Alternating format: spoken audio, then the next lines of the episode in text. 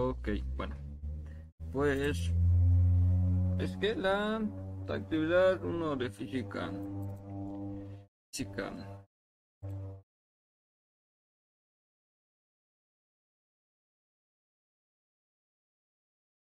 Um, aquí está. Actividad 1. Foro socio facultativo. Movimiento. Introducción. Les doy lo más cordial. Ajá, este foro. Lee el contenido de la unidad para conocer los temas relacionados con los cuerpos. Ok. Selecciona algún tipo de descubrimiento. Esto ya lo había hecho. Aquí está. Ok. Para investigación, para estar relacionado con el tema, bueno, pues el tema que yo elegí es leer el contenido de la unidad, dos, de la unidad para conocer los temas relacionados con el movimiento, lo que hicimos hoy en la noche. Seleccione algún descubrimiento, invento, avance tecnológico, aplicación, fenómeno, utilidad relacionada con el movimiento, aviones, específicamente las turbinas. Y vamos a ponerle... Hablando de OpenAI GPT va a salir ya la aplicación para Android. ¡Ja! one, two, three, four, five. A ver qué dice. Turbina. Mira, Wikipedia. El chat de, eh, de Microsoft. Eh,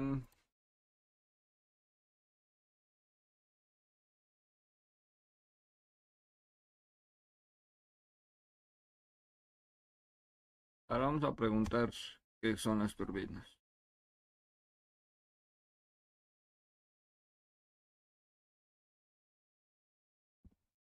Mira, se crachó.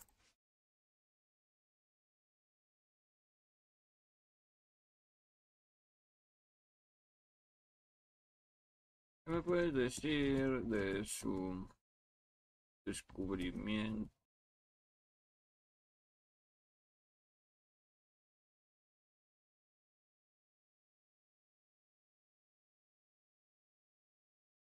Bueno, como madre nació en las turbinas.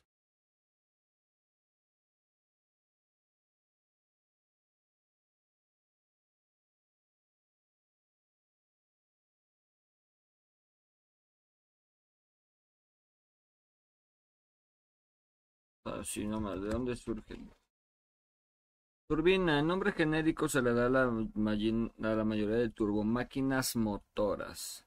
Son máquinas de fluido, a través de las cuales pasan fluido en forma continua, que se le agrega su energía. Y este le agrega su energía cinética a través de un rodete con palas o álabes.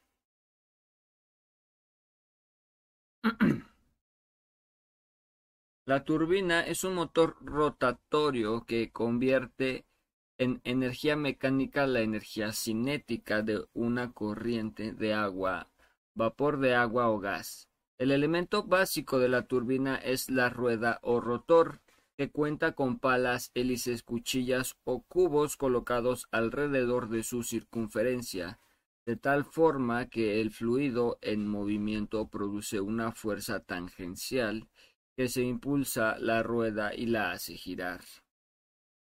Esta energía mecánica se transfiere a través de un eje para proporcionar el movimiento de una máquina, un compresor, un generador eléctrico o una hélice. Las turbinas consisten de una o dos ruedas con paletas, denominada rotor o estator, siendo la primera la que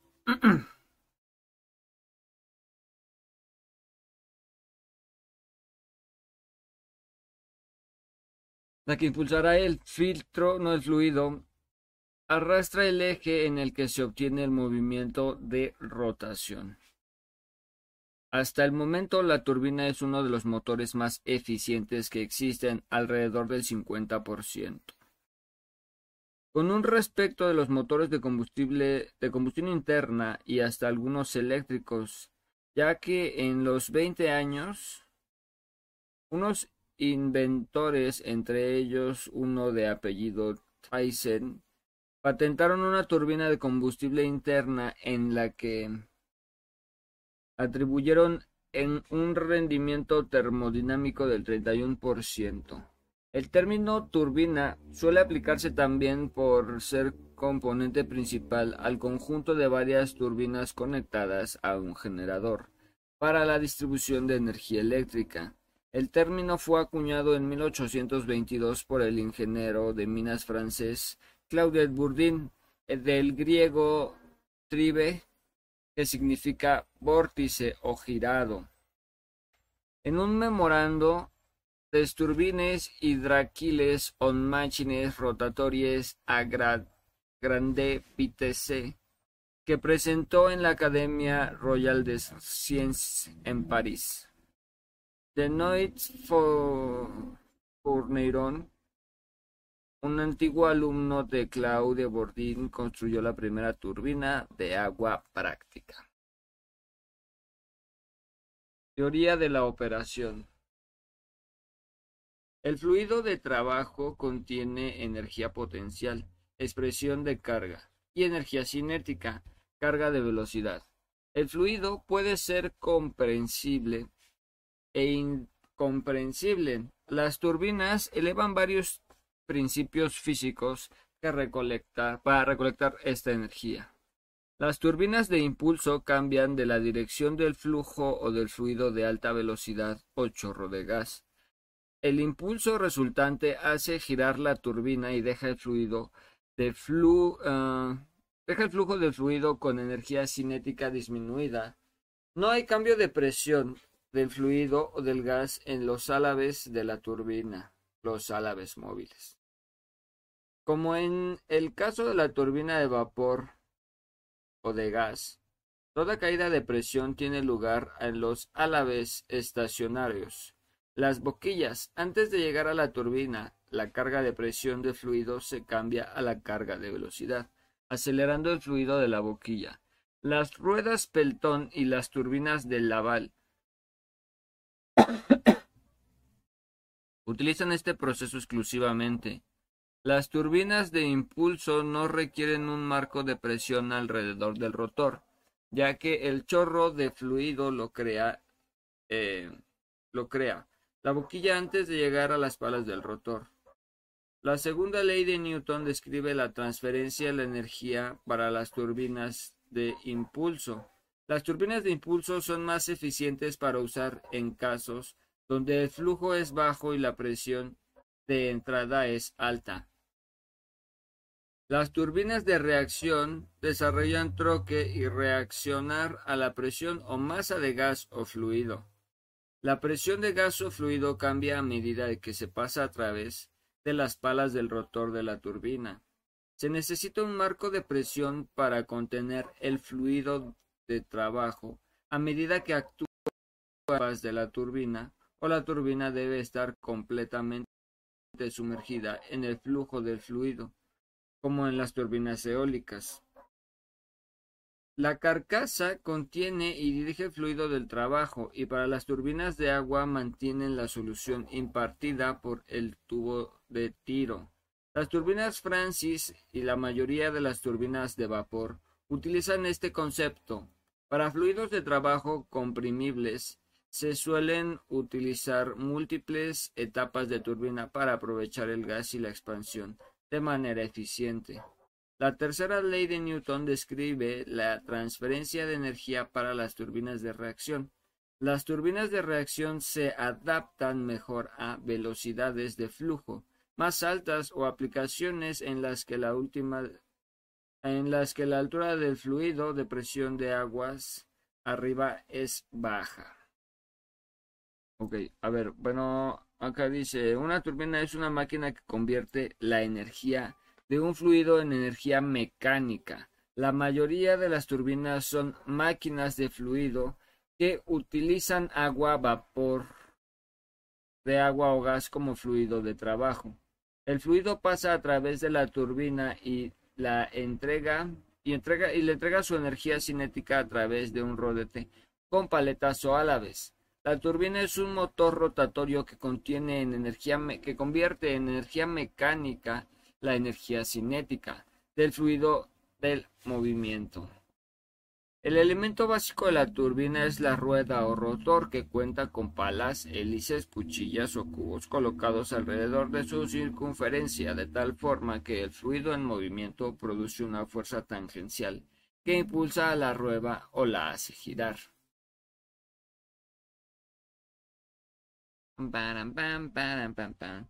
saber más? Sí. Pues sí, pero ni me diste una respuesta acertada acertada. Eh, Google Académico. Mm, ándale. Yo, ándale así. Turbinas. Bombas utilizadas como turbina, revisión, rodajes, turbinas. ¿Qué es una turbina?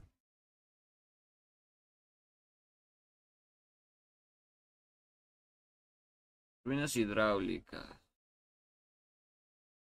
Departamento de Ingeniería Mecánica. A ver.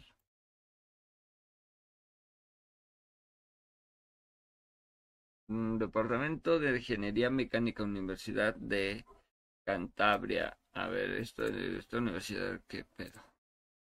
Ah, no, si no era. Ah, sí. Eh, Universidad Pública Española.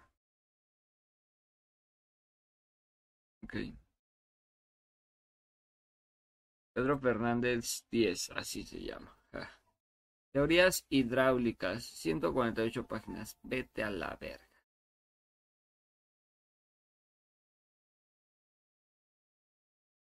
Bueno, pero estas son turbinas hidráulicas. A ver, esta que dice turbinas Pelton. 21 páginas. ¿Esto de qué es? Universidad Nacional del Comahue.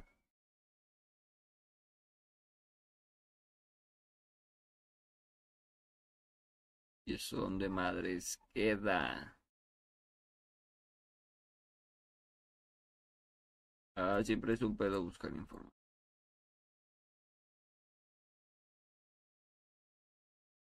A ver, comparación entre los algoritmos estimuladores de las civilidades fallas de los diagnósticos, turbinas de gas. Turbinas de gas. Chelo, ingeniería, investigación y la tecnología.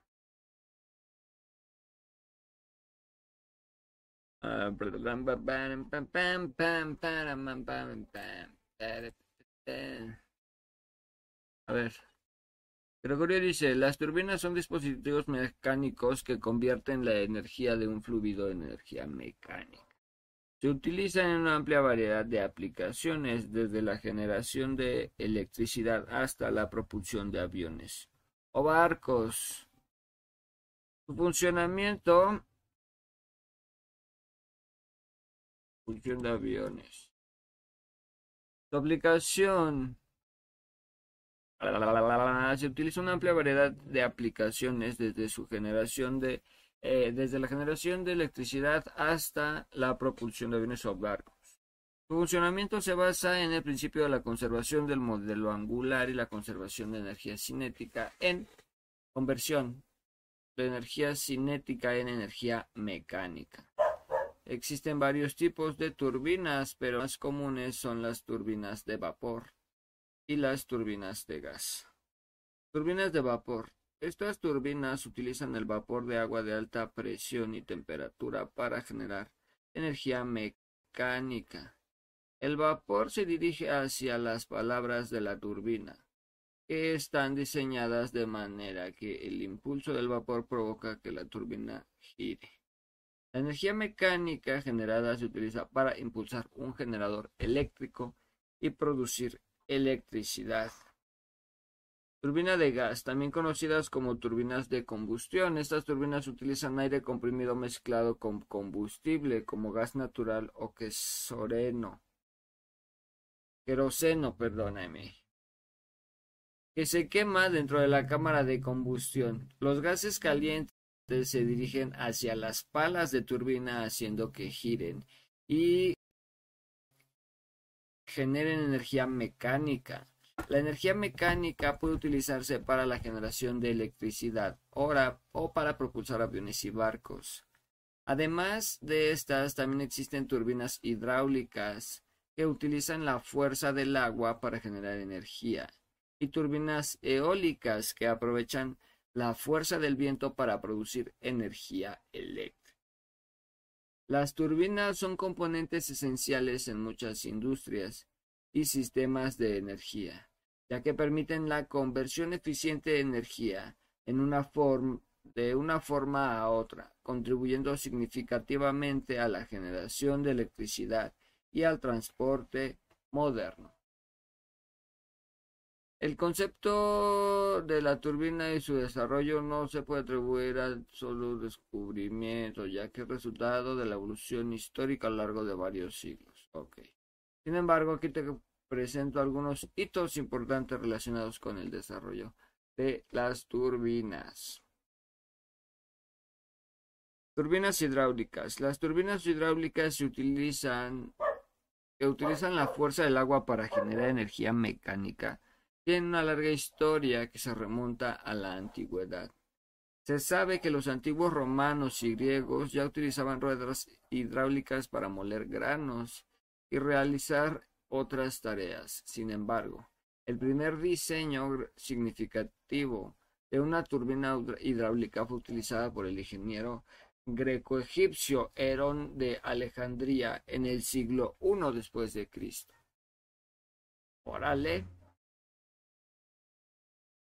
Turbina eólica. Al igual que las turbinas hidráulicas, las turbinas eólicas se convierten en la energía, que convierten la energía cinética del viento en energía mecánica. También tienen una larga historia. Las primeras referencias a molinos de viento se encuentran escrito, en escritos chinos y persas desde al menos el siglo V. Sin embargo, fue un Urapa durante la Edad Media cuando los molinos de viento se utilizaron ampliamente para moler granos y bombear agua. Ahora yo no sabía que los molinos de viento tenían esa utilidad, ese uso. Turbinas de la invención de la máquina de vapor en el siglo XVIII sentó las bases para desarrollar para el desarrollo de las turbinas de vapor. Thomas Savery en, 1698 patentó el primer motor de vapor para bombear agua desde las minas. Luego, Thomas Newcomen en 1712 diseñó una máquina de vapor atmosférica. Sin embargo, fue James Watt quien hizo mejoras significativas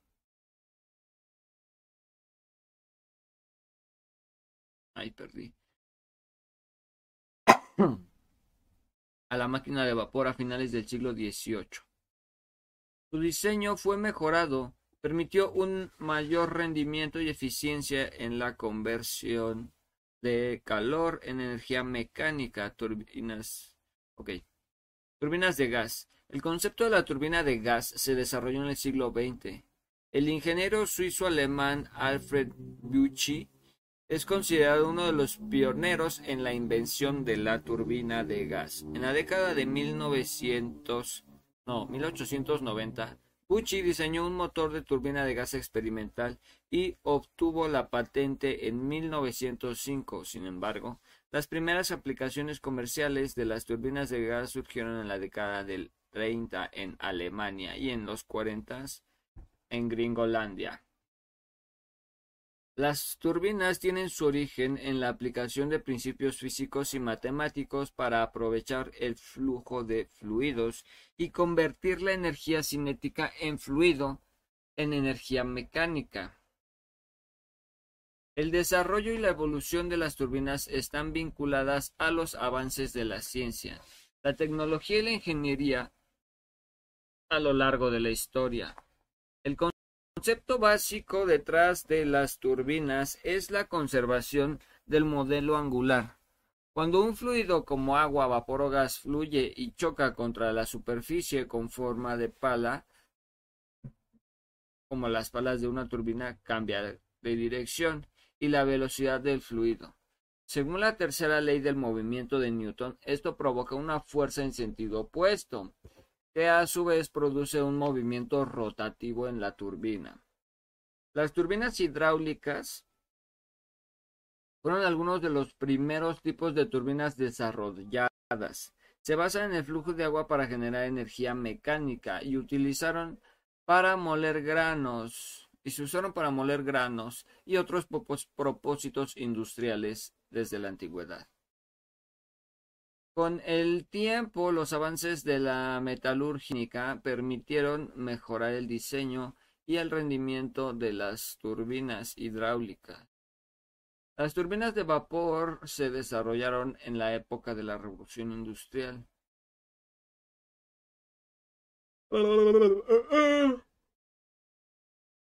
Impulsadas por la invención de la máquina de vapor. James Watt, James Watt hizo mejoras significativas en el diseño de la máquina de vapor en el siglo XVIII, lo que llevó a un mayor desarrollo de las turbinas de vapor y su aplicación en la generación de electricidad y propulsión de barcos y trenes. Las turbinas de gas, por otro lado, surgieron en el siglo XX con el desarrollo de la aviación y la necesidad de motores más potentes y eficientes. Las turbinas de gas aprovechan la expansión de gas y se utilizan en aviones, centrales eléctricas y otras aplicaciones industriales. En resumen, las turbinas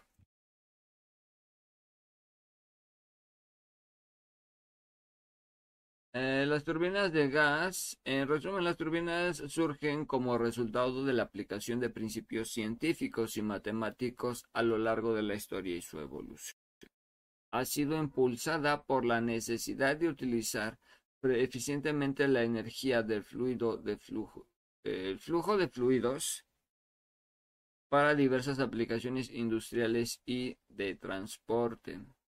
En el tiempo, las turbinas, con el tiempo las turbinas se han convertido en componentes esenciales en la generación de la energía, en la propulsión y vehículos modernos. Propulsión de aviones. Exactamente, las turbinas juegan un papel fundamental en la propulsión de aviones.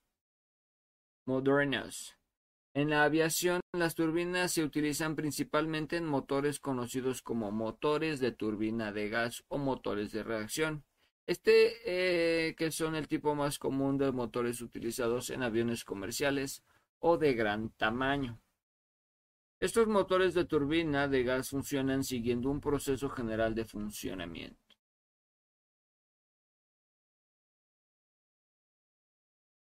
Admisión de aire. El motor toma aire del exterior y lo comprime de a alta presión en la parte frontal del motor. Esta compresión, aumenta la densidad eh, del aire y permite que haya más oxígeno disponible para la combustión. Combustión. El aire comprimido se mezcla con combustible generando queso, queroseno y se, eh, y se quema en la cámara de combustión. Esta reacción de combustión genera una gran cantidad de gases calientes de alta presión. Expansión. Los gases calientes de alta presión resultantes de la combustión se a través de una serie de turbinas conectadas al eje del motor. Estas turbinas son lo que da nombre a los motores de turbina de gas, ya que funcionan con el principio de la turbina mencionada anteriormente. A medida que los gases pasan a través de las turbinas, hacen que giren, proporcionando energía mecánica para accionar el compresor frontal y otros sistemas del motor. Escape. Después de pasar por las turbinas, los, los gases de escape salen a alta velocidad por la parte trasera del motor, lo que crea un chorro de gases de alta velocidad y alta energía. Este chorro de gases hacia atrás, de acuerdo con la tercera ley del movimiento de Newton, produce una fuerza hacia adelante del avión, como un empuje. En este empuje, lo primero que permite el avión se que eh, este empuje lo que permite que el avión se mueva hacia adelante y finalmente despegue y vuele. Los motores de turbina de gas son extremadamente eficientes y potentes, lo que los hace ideales para la propulsión de aviones, especialmente para vuelos de gran altitud y velocidades de crucero. Su rendimiento y capacidad para operar en diferentes condiciones meteorológicas los convierte en la opción preferida para la mayoría de las aeronaves comerciales y militares en la fucking actualidad.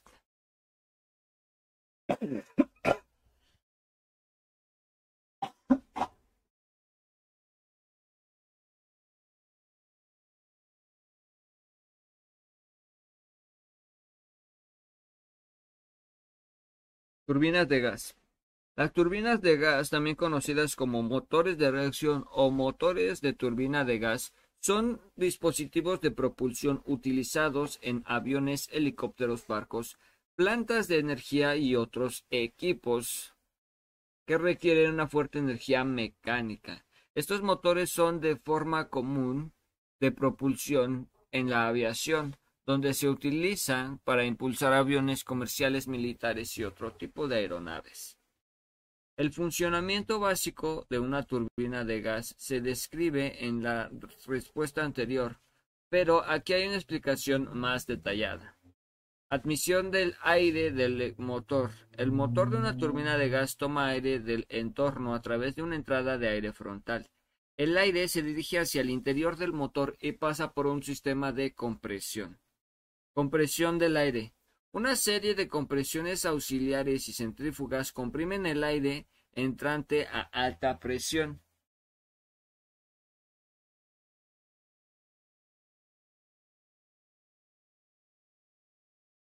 La compresión aumenta y la densidad del aire, lo que es esencial para la combustión posterior. Combustión.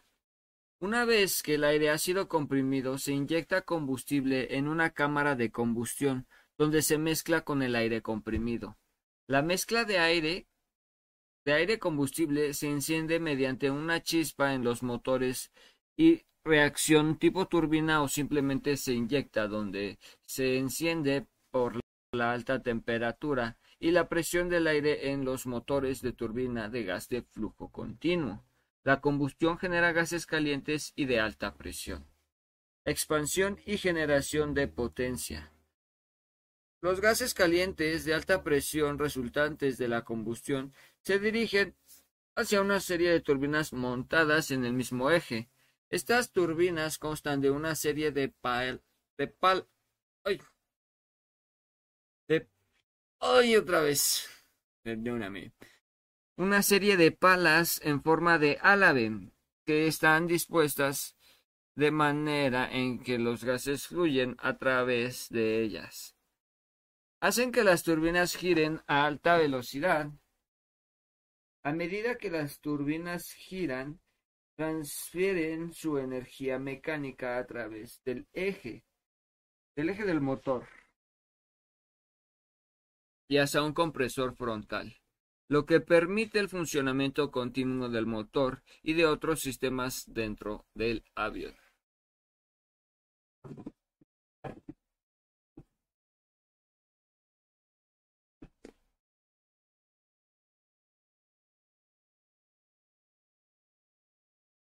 Propulsión. Finalmente los gases de escape de alta velocidad y energía salen por la parte trasera del motor creando un chorro de gases que produce un empuje hacia adelante. Siguiendo el principio de la tercera ley del movimiento de Newton, de Newton, el, este empuje impulsa la aeronave hacia adelante y permite su movimiento y propulsión en el aire. Las turbinas de gas son apreciadas por su alta eficiencia y relación de potencia peso. lo que las hace ideales para aplicaciones en aviación y otras industrias. Son ampliamente utilizadas en aviones comerciales y militares debido a su capacidad para operar en una amplia gama de condiciones, incluidas altitudes elevadas y velocidades de crucero. También se utilizan las plantas de energía eléctrica, barcos y otros vehículos que requieren una fuente confiable de energía mecánica. Su diseño la mayoría han evolucionado significativamente a lo largo del tiempo, lo que ha permitido mejoras en el rendimiento, eficiencia y confiabilidad de estos motores. Ok. Muy bien. Ah, bueno, vamos a hacer una última preguntita. En internet en internet de dónde puedo consultar la información. Para consultar información sobre turbinas de gas en Internet, hay diversas fuentes confiables y especializadas que se pueden utilizar. Aquí te presento algunas opciones donde puedes encontrar información precisa y actualizada. Sitios web de fabricantes de turbinas. Muchos fabricantes de turbinas de gas como General Electric, Siemens, Rolls-Royce, entre otros. Yo nada más conocí el General Electric, Electric y el Rolls-Royce. Pero vamos a buscar esto.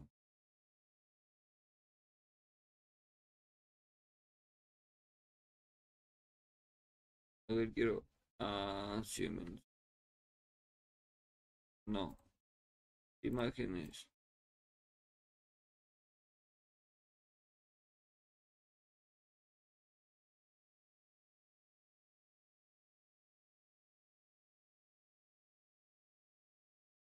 Ok, General Motores, pero son motores más como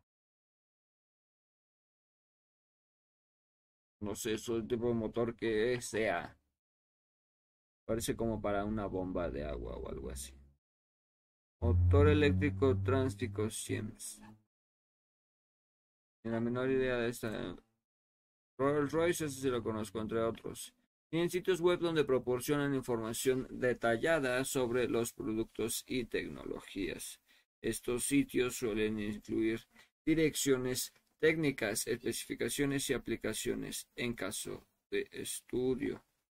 Enciclopedia en línea. Puedes utilizar enciclopedias en línea como Wikipedia, que generalmente proporcionan información general sobre turbinas de gas y otros temas relacionados. Sin embargo, es importante verificar y contrastar la información con otras fuentes más especializadas. Publicaciones científicas académicas Buscar artículos científicos y académicos sobre las turbinas de gas en plataformas como Google Scholar o bases de datos como IEEE Explore y Direct. Science Direct pueden brindarte información más técnica y detallada sobre el funcionamiento y desarrollo de las turbinas de gas. Órgano. Órgano, qué güey. Blogs y foros especializados. Existen blogs y, foros especializados en la ingeniería aeroespacial y mecánica donde los expertos y entusiastas comparten información y experiencias a discusión sobre las turbinas de gas. Libros y revistas especiales. Cuando busques información en Internet, asegúrate de utilizar fuentes confiables y actualizadas. Verifica la credibilidad y la reputación de las fuentes antes de aceptar la información. Como precisa y precisa. Ok. Doble preciso porque está preciso. ¿No? Doble porque está, está, bien preciso esto. Para cuac cuac cuac cuac cuac Para No me lo puedo, yo creo.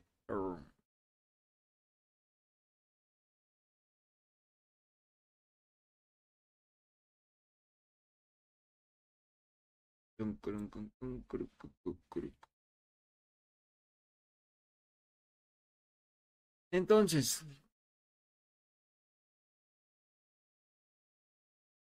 no me dio ningún link. ¿Algún, algún link?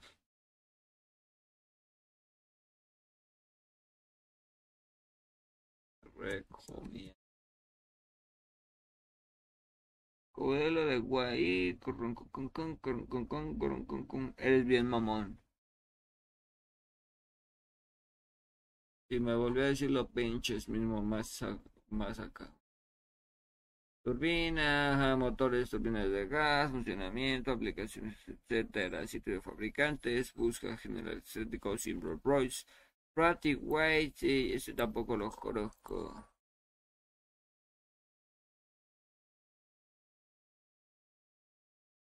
Ah, ok. Es más gringo que nada. Oh, ya, y mira, ahí son águilas, o sea, son...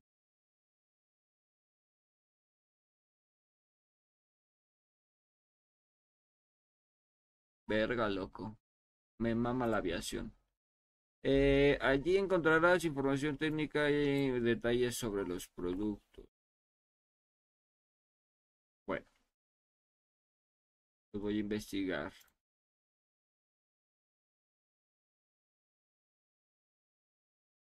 Pero en Google, ahora vamos a investigar en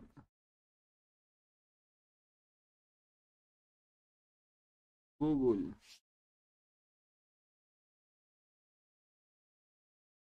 Turbinas de gas. Generación eléctrica. A ver. Esto es contenido patrocinado. No, way.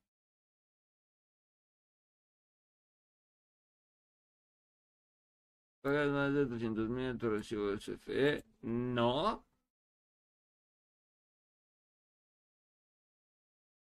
De generación con gas natural. Mejora eficiencia operativa, optimiza los costos. Reduce emisiones contaminantes. Eso como que no lo creo, ¿eh?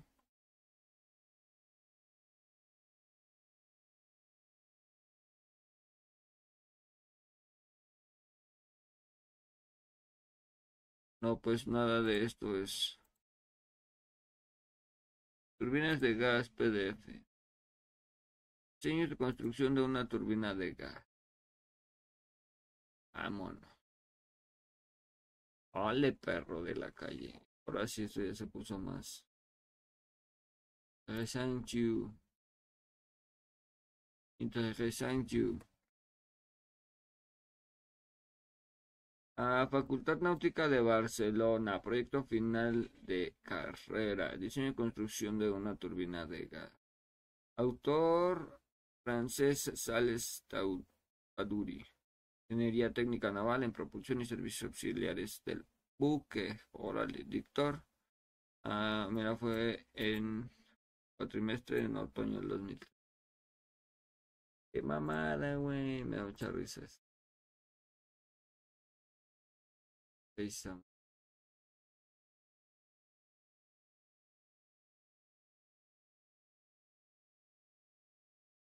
Bueno.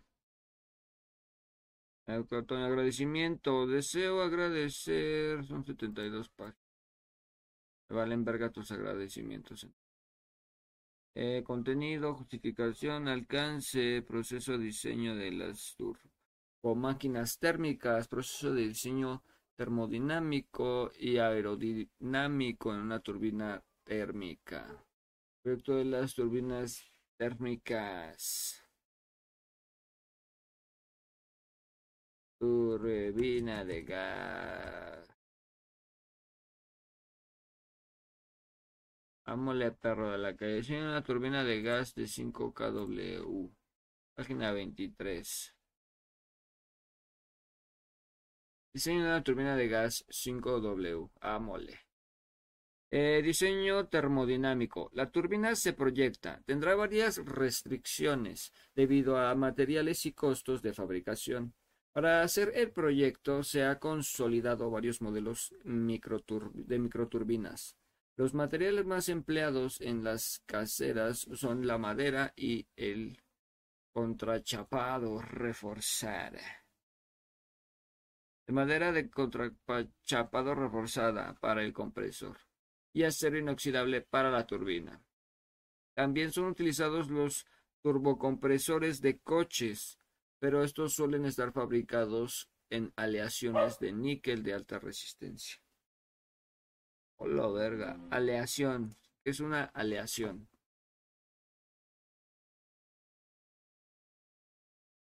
Aleación es una mezcla homogénea de dos o más elementos de los cuales uno debe ser un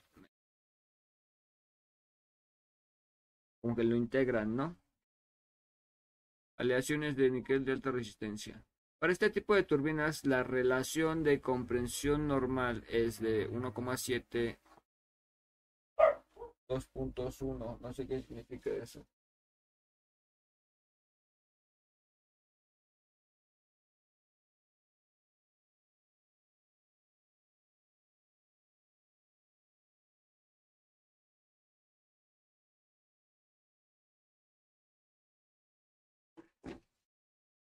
Ahora sí, voy a poner el fonía a cargar.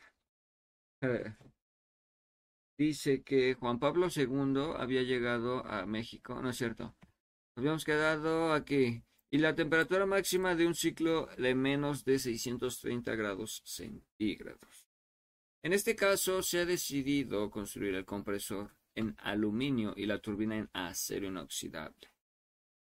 La carcasa de la cámara de combustión se hace de tubo de acero inoxidable de 0,6 milímetros de grosor, el difusor de aluminio y el resto de la turbina de acero al carbón.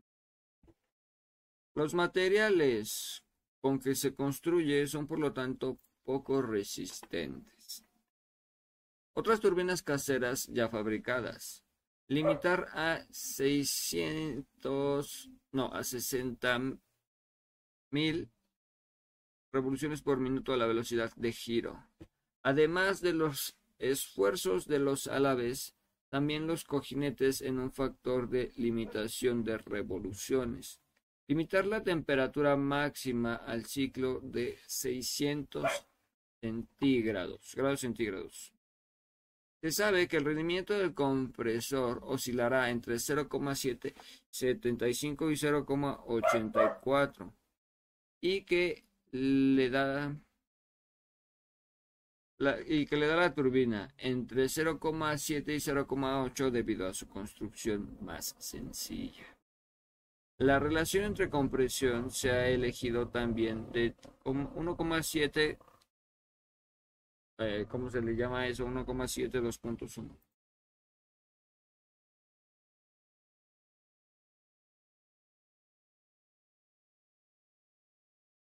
A ver qué dice.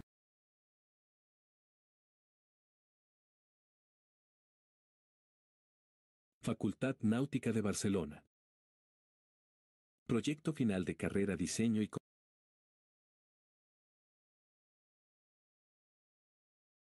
No mames, Pablo, si ya venía hasta la página 23, te pases de verga. ¿Qué página es? Siete. Vamos a llegar. La, era la página 23 y quizá ya era la página 24. No mames. No mames.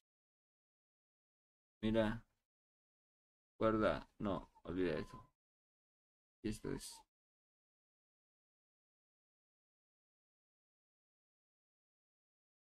Página 23 de, de 72. Diseño de una turbina de gas de 5 kilovatios. Diseño termodinámico. La turbina que se proyecta tendrá varias restricciones debido a materiales y costos de fabricación. Para hacer el proyecto. Para este. En este caso, se ha decidido construir el Página 23 de 72. Diseño de una turbina de gas de diseño La turbina que se que se proyecta tendrá varias restricciones Para hacer, hacer el proyecto. Para este tipo de turbinas, turbinas, la relación de compresión normal es de 1,7, 1 y la temperatura máxima del ciclo de 1 sesentésimo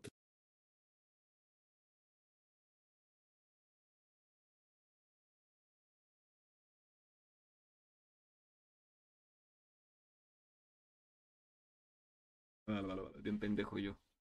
Eh, eh, dije lo mismo. En este caso se ha decidido construir el compresor en un en aluminio y la turbina de acero inoxidable. La carcasa de la cámara de combustión se hace de tubo de acero inoxidable de 0,6 milímetros de grosor y el difusor de aluminio y el resto de la turbina de acero de carbón.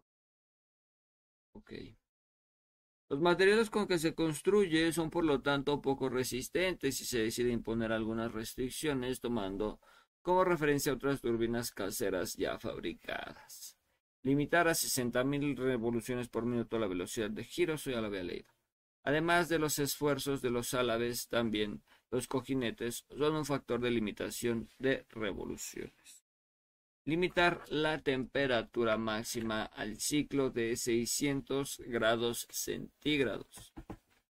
Se sabe que el rendimiento del compresor oscilará entre 0,75 y 0,84 y que el de la turbina entre 0,7 y 0,8 debido a su construcción más sencilla. La relación de compresión se ha elegido también de 17, 1,71 tomando como valores preliminares de esta y esta se puede crear el gráfico para obtener la relación de comprensión óptima. Vamos aquí una pausa y ya estoy viendo, güey. Y es para que pueden... ustedes lean esto. Que yo no sé leer, güey. Sorry. bueno, esto. Como vemos, esta es la relación de comprensión, relación de rendimiento. Como vemos, la relación e comprensión óptima es de prácticamente cuatro, es decir, una, un salto irrealizable para un compresor tan pequeño eh, y de una sola etapa. Por lo tanto,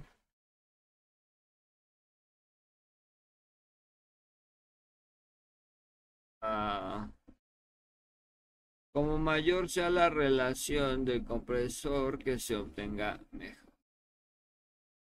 Rendimiento. El estudio del ciclo se hace suponiendo el CP constante en cada proceso, compresión, combustión y expansión.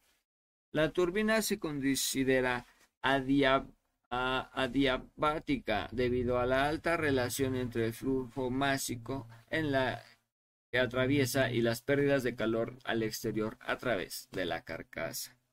A través, a veces, se supone constante la presión de la cámara de combustión, en este caso, de este diseño, debido a que la cámara de combustión es de mala calidad.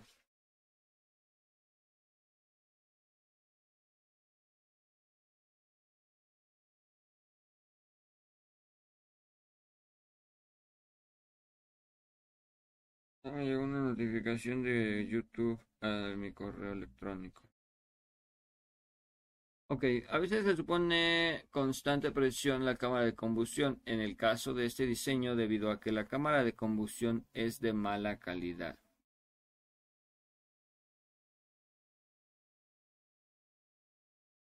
empezó a llover, güey, está lloviendo. No mames. Ya empezó a llover gachito, ¿eh?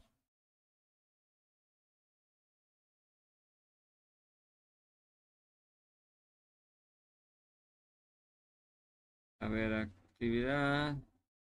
Actividad 1.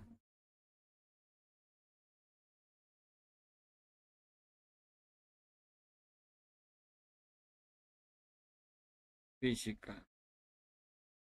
Esto es de la una de mem.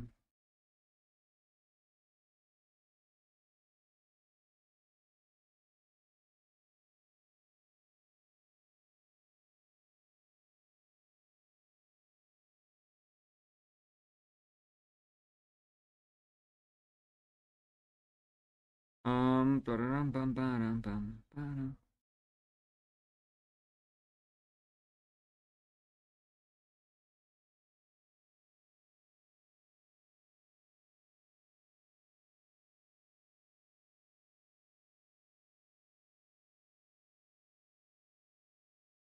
No mames, está lloviendo.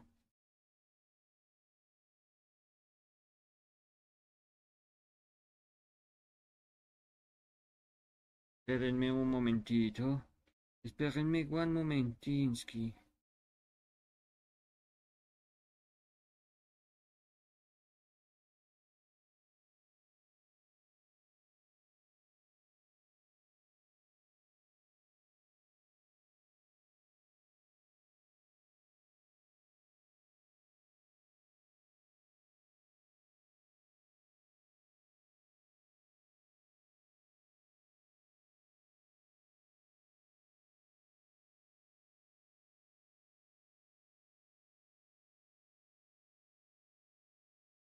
Entonces,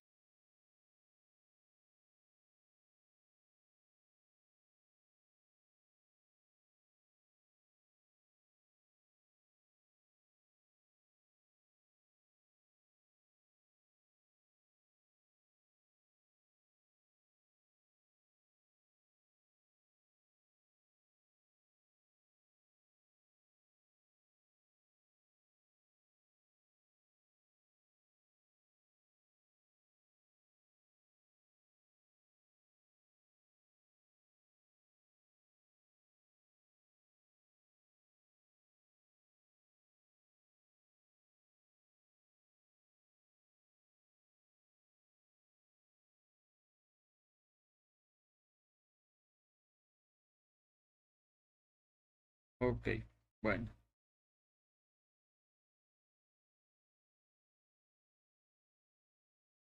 Entonces, estábamos con que la actividad 1 de física, ¿verdad? Ah, a veces se supone constante la presión de la cámara de combustible. En el caso de este diseño, debido a que la cámara de combustión es de cámara es de mala calidad, se supondrá que la pérdida de presión es del 7%, por lo tanto, se deberá tener en cuenta el flujo que esta pérdida tendrá en el rendimiento del motor. Sabiendo que el rendimiento de cualquier ciclo término viene dado por esta, esta, ¿cómo se llama? Eh, mm, es una, ay, no sé ni cómo se llama, güey. No sé ni cómo se llama esto.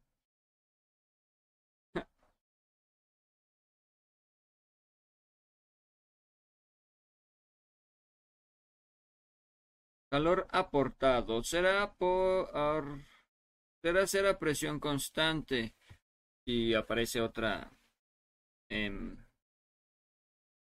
¿cómo se le llama esto? Ecuación, es una ecuación. Se me va el pedo. Me van las pinches cabras bien machín. Pero bueno. Eh, ya que el trabajo útil del motor y aparecen más fórmulas y más fórmulas. muchas más fórmulas.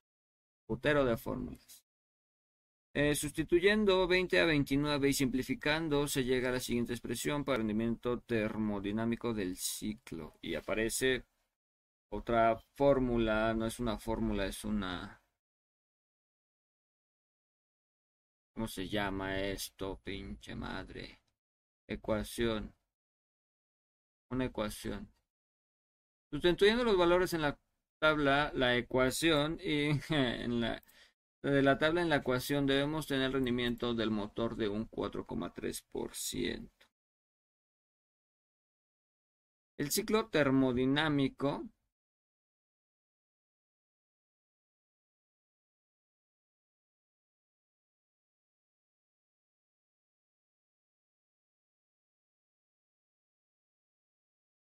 Estaba checando la notificación de YouTube que me llegó. Dije, qué verga. Llegó una notificación de YouTube, pero ya está.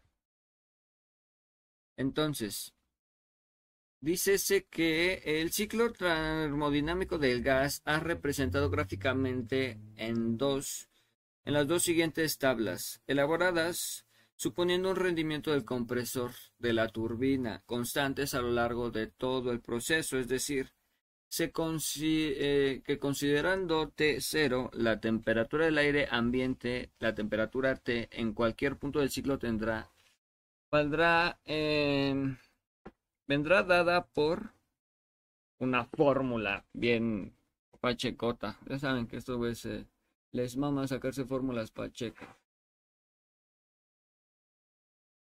Entonces, ahí está. Y las gráficas resultantes son las siguientes. Si aparece una gráfica aquí bonita con color azul, rojo, verde y moradito. La azul es compresión y está en diagonal hacia la izquierda. En ese mismo punto baja un punto una línea roja, que es la combustión, baja otra diagonal hacia la derecha, que es la expansión, y el último, la última línea eh, la toca el, la sesión de calor. Pero no entiendo esto. Este es el diagrama PV y este es el diagrama de temperatura. Entropia. Ok, no sé qué significa. Entropio o entropia, pero ahí está. Cálculo del flujo másico. Se busca un trabajo neto del ciclo de 5 kW. Por lo tanto, sabiendo que NIMGT, MIMTG, utilizando la ecuación 17 y para potenciar y la potencia calorífica, pues la, la siguiente, ¿no? Ok. Cálculo de combustible necesario y el exceso de aire. El butano contiene el poder calórico, calorífico de eh, 49.608 kJ sobre kilogramos. No sé qué significa eso. Y relacionará con el oxígeno. Y reaccionará con el oxígeno. Dado que las siguientes reacciones. Dado a la siguiente reacción estereoquímica y aparece ahí una ecuación. 2C, que no sé qué significa, un cuatrito, 10, H10 cuatrito más, 100, más 13O eh, dosito, 8CO dosito más 10H dosito O.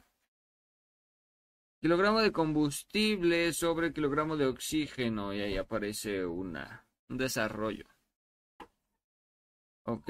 Eh, más ecuaciones, más ecuaciones, diseño del TC, los álabes, cálculo de grado de reacción, estado de termodinámica de gas, mm, funciones para entrada y salida, y aquí aparece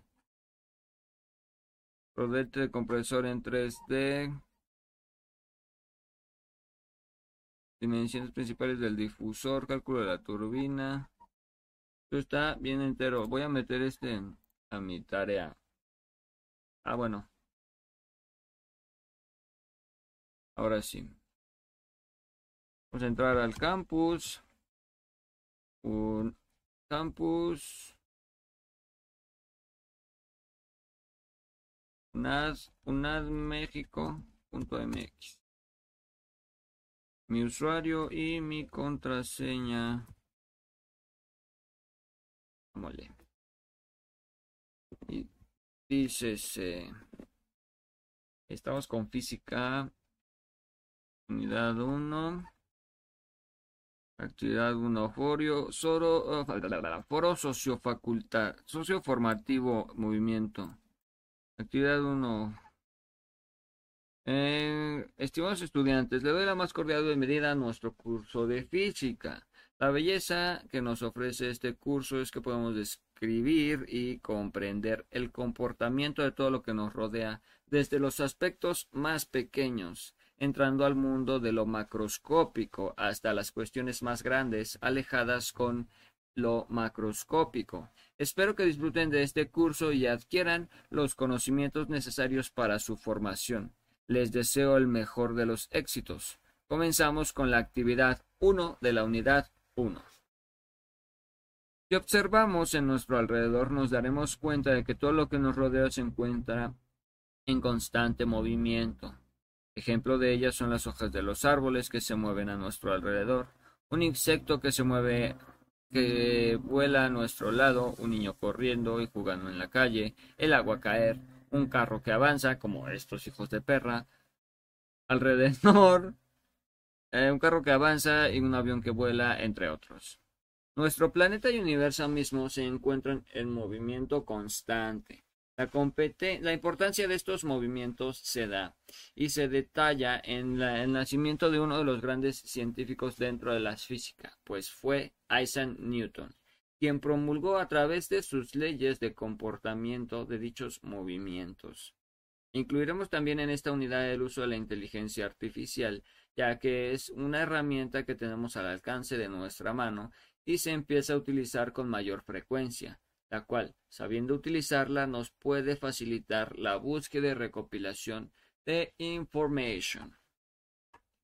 En este foro de discusión se pide que usted seleccione algún descubrimiento, invento, avance tecnológico, aplicación, fenómeno, utilidad relacionada con el movimiento que sea utilizada en nuestra actualidad, por ejemplo, el automóvil, algún medio de transporte, alguna máquina, el movimiento de la Tierra, el movimiento de los cuerpos celestes, algún fenómeno natural que se te antoje.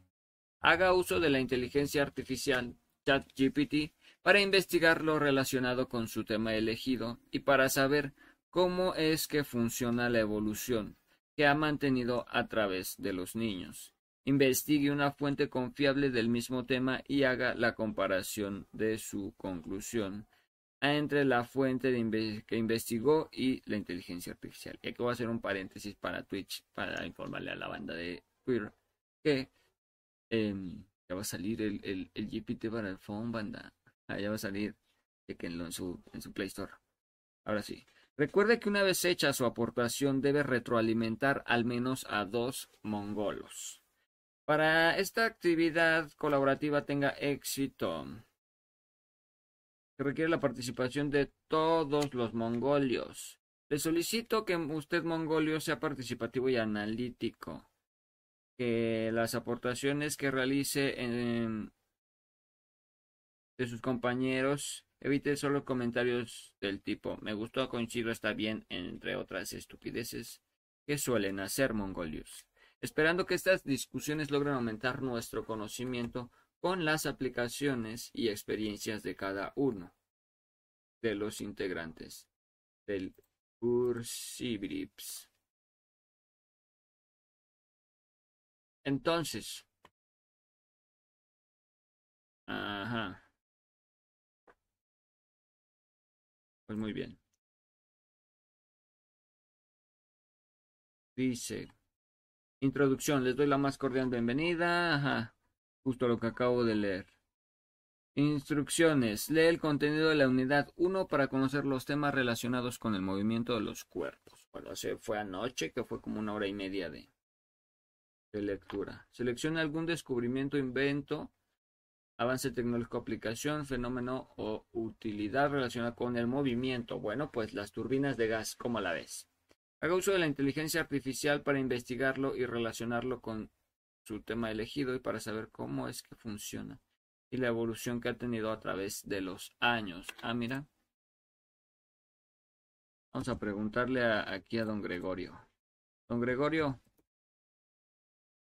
¿cómo ha eh, evolucionado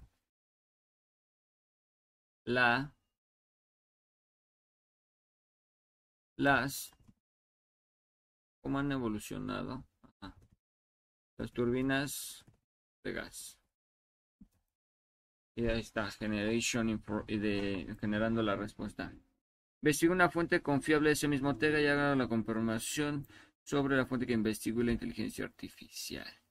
Extraiga las ideas principales de escritura e investigación y con ellas redacte con sus propias palabras su escrito, manejando apropiadamente un lenguaje científico. De maman ¿Qué es el lenguaje científico y cómo se utiliza? ¿Qué es el lenguaje? El fentanilo dice, vean, vean, vean, vean. Aquí no es mamada, güey. vean cómo aquí dice. ¿Qué es el? Aquí dice en corto, lo primero, fentanilo, internet, pH, bullying, amor, tabaco, pH. La banda está buscando qué es el pH, no mames, el PIB, el arte. No, güey. Yo se me olvidó, güey. Puta madre, güey.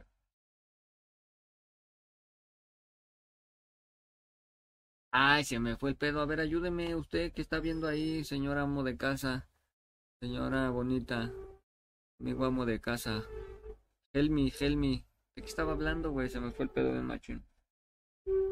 Ah, lenguaje científico. ¿Qué es el lenguaje científico?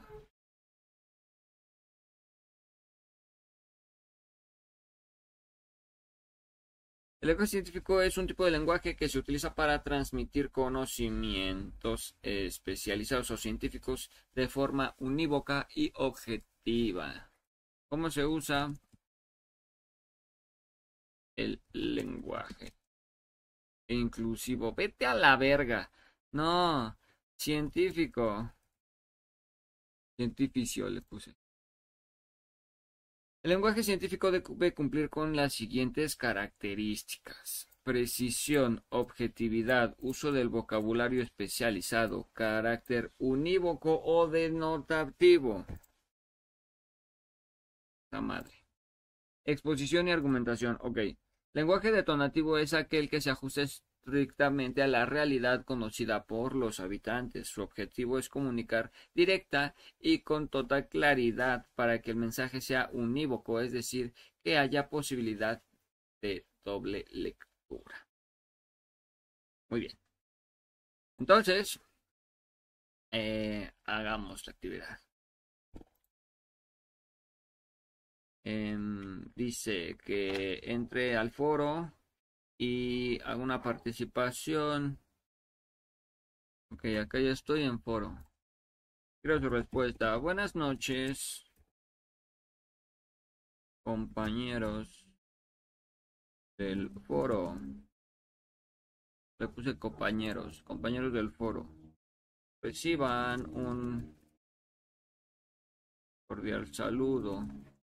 Espero se encuentren de maravilla. De maravilla disfrutando este este bello sábado, lo voy a poner así, este sábado. Disfrutando de este de este sábado.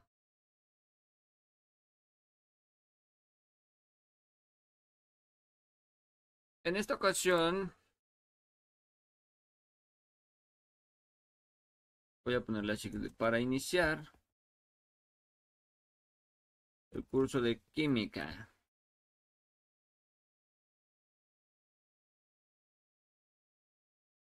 Para iniciar el curso de química, mm, analizaremos el tema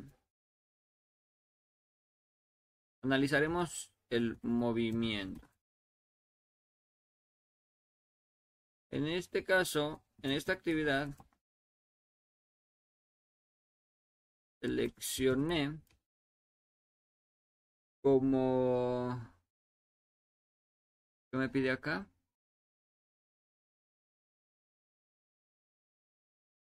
Como de avance tecnológico.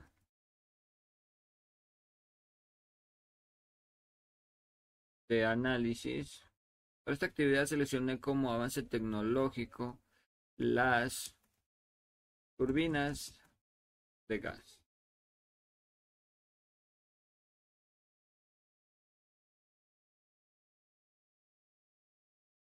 Ok. Estoy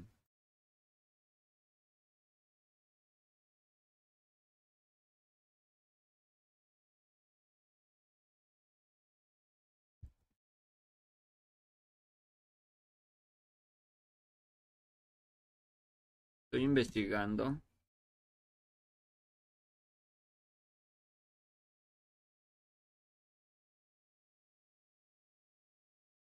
Estoy haciendo aquí una little, little investigation.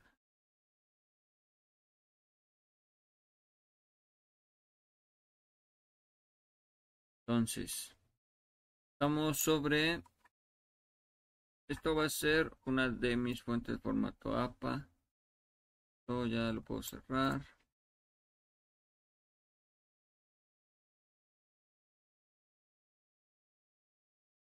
Ok, a ver. Entonces, vamos a poner aquí.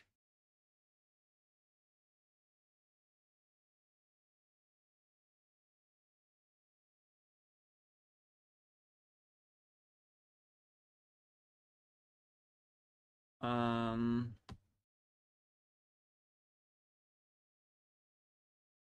pam, pam, pam, A ver, no puedo mover yo mi. Más así. O quizá un poquito más. Ahí está. Ya puedo moverme libremente. Eh, las turbinas de gas.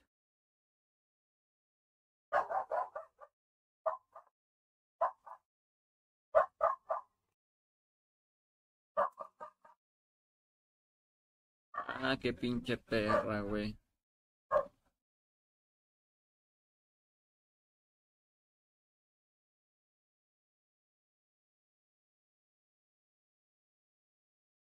No hay respeto, mano. Este, estábamos con que tema relevante En la actualidad,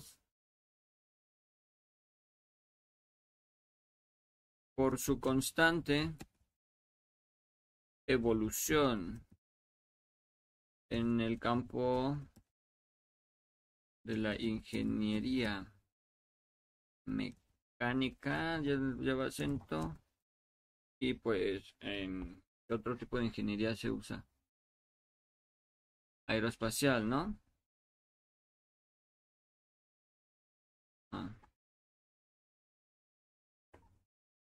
Pues propio ingeniería. A ver, esto en su índice que trae.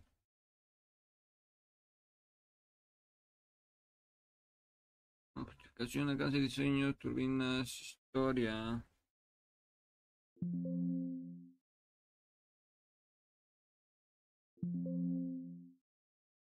Antecedentes, este Preferen. Bueno, es para que tú hagas una propia turbina en tu casa. Haga su propia turbina. Hmm. Ok, ok. Entonces, aeroespacial. Con el paso de los años a lo largo de la historia, en historia puse historia, este tipo de máquinas han experimentado un vertiginoso.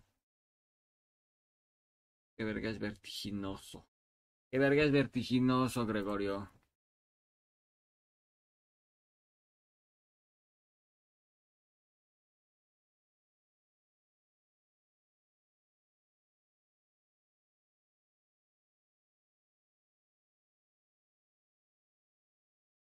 Han experimentado un desarrollo acelerado, llamarlo así. Que es impulsado por el con el fin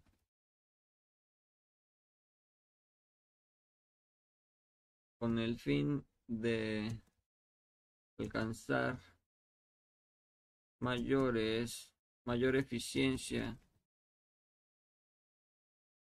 rendimiento Y últimamente,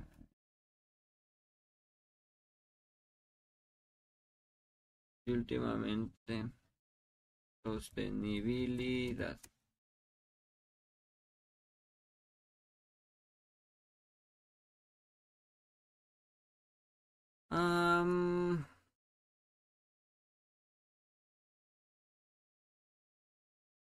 aquí dice, eh, los primeros pasos experimentales en el siglo XX, las turbinas de gas han recorrido un largo camino hacia la optimización y su diseño aerodinámico y termodinámico, la comprensión avanzada de los flujos de fluidos y el desarrollo de materiales de alta resistencia han permitido una mejora significativa en la eficiencia de los compresores y turbinas, así como la reducción de las pérdidas por fricción. En la era de la aviación militar durante la Segunda Guerra Mundial, estas maravillas de la ingeniería espacial alcanzaron nuevos hitos, impulsando el desempeño de aviones de combate. Posteriormente, la transferencia de tecnologías militares a las aplicaciones comerciales llevó al florecimiento de la aviación comercial y la reacción, facilitando el transporte aéreo más rápido y seguro a nivel global. Mm, vamos a ponerle inicios.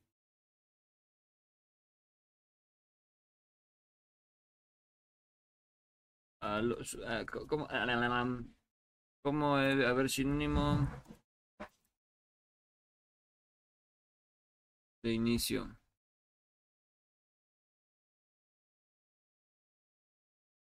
Enseñar, educar, preparar, adoctrinar, aleccionar, instruir.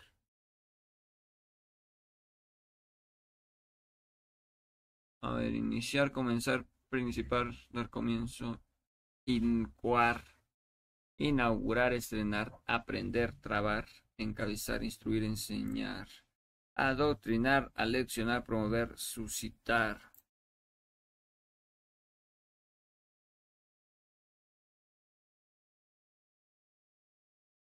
Dio lugar su origen, vamos a ponerle así.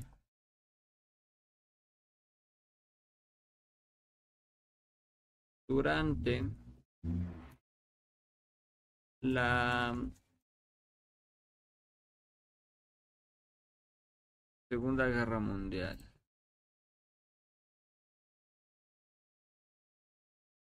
A ver.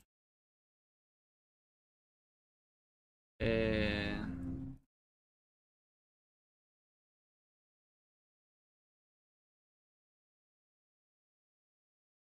El movimiento predictivo, análisis productivo del modelo, desarrollo de la función. Lo busco en Google normal.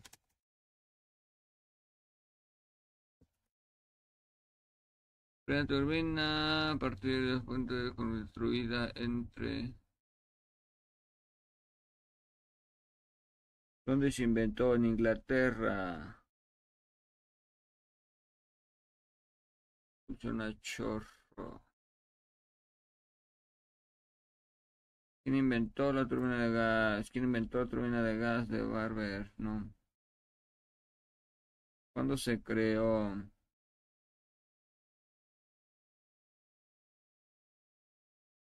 ¿Y acá qué dice? La Segunda Guerra Mundial. Pensé que estaba hablando de los alemanes, por eso lo estaba dudando.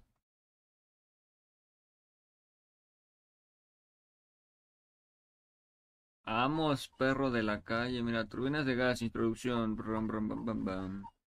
Introducción, historia y evolución de la turbina de gas. Hoy en día el diseño de la turbina de gas se ha compuesto.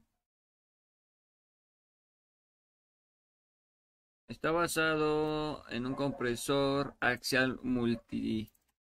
A ver, vamos a dejar que Ángela nos lea multietapa, una cámara de combustión interna y una turbina de expansión, todo ello construido de una forma bastante compacta que da idea de un equipo unitario. Pero al diseño de turbina predominante hoy en día se ha llegado después de una larga evolución desarrollada a lo largo del siglo XX, principalmente. La primera referencia al fenómeno en que se basa la turbina hay que buscarla en el año 150 a.C. de manos del filósofo egipcio Hiro, que ideó un pequeño juguete llamado aeolípilo, que giraba a partir del vapor generado en una pequeña caldera, figura 3. El juguete era una pura elucubración mental, pues no se tiene constancia de que jamás fuera construido. Figura 3. Aeolipilo de giro.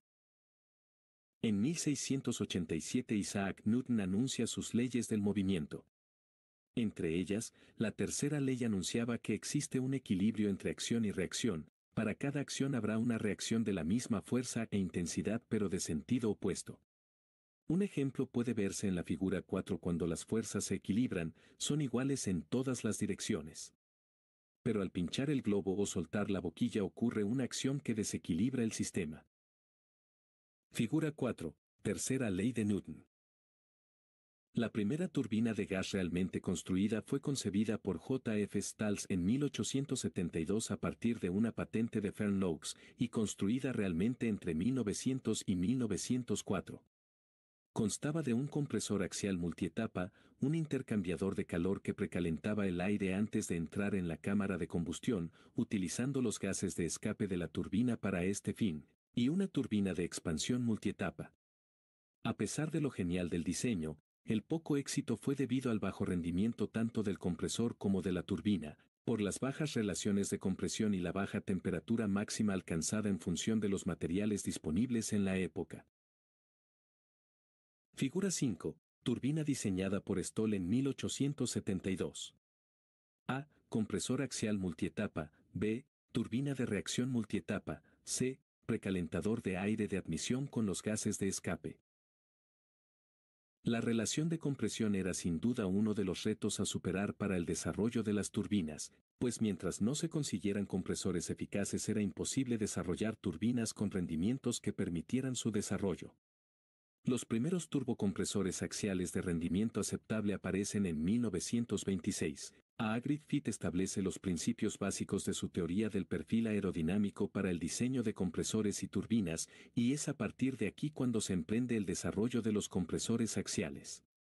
La teoría del perfil aerodinámico expuesta por Griffith es sin duda un importante hito en el desarrollo de las turbinas de gas tal y como las conocemos hoy en día, y gracias a los conocimientos desarrollados por Griffith se consiguió desarrollar compresores y turbinas de alto rendimiento.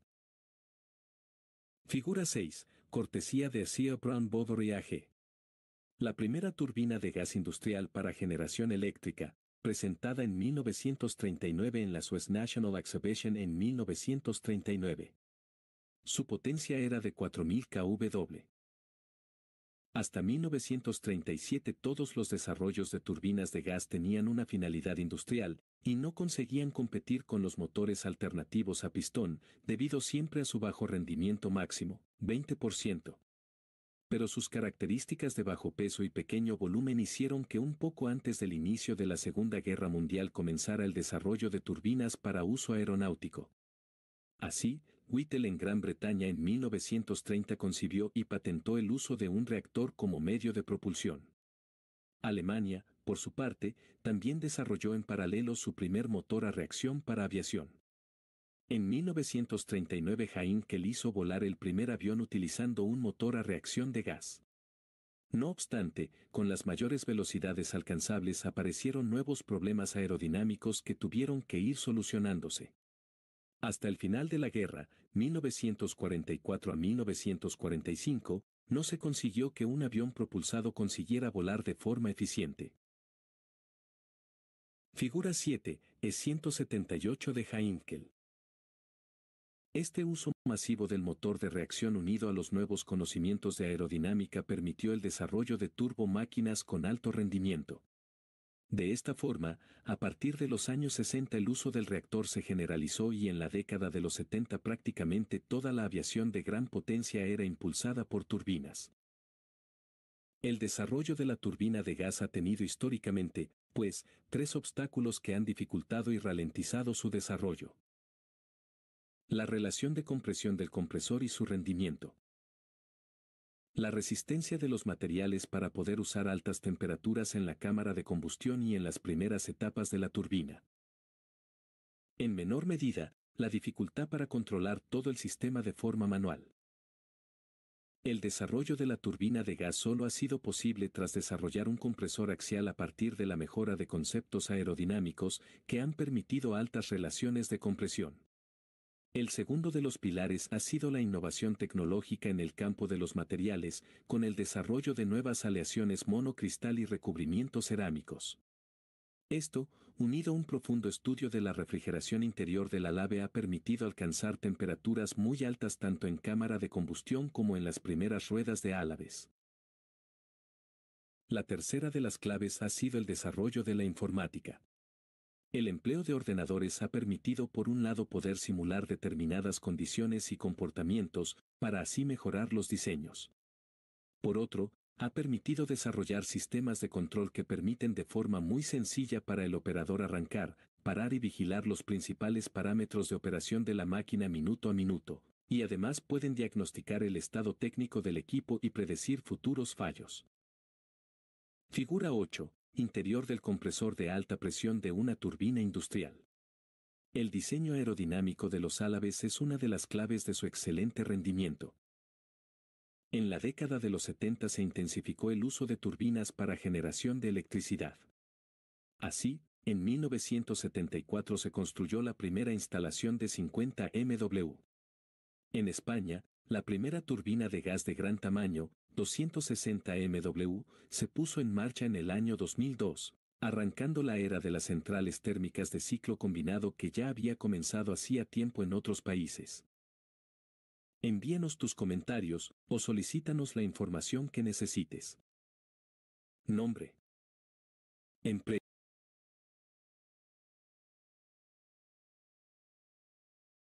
Historia del motor a reacción, Jet. Chingo amiga en la playa.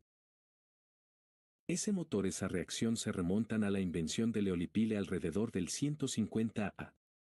Este dispositivo usaba energía de vapor dirigida a través de dos boquillas para hacer que una esfera, esfera girara rápidamente sobre su eje.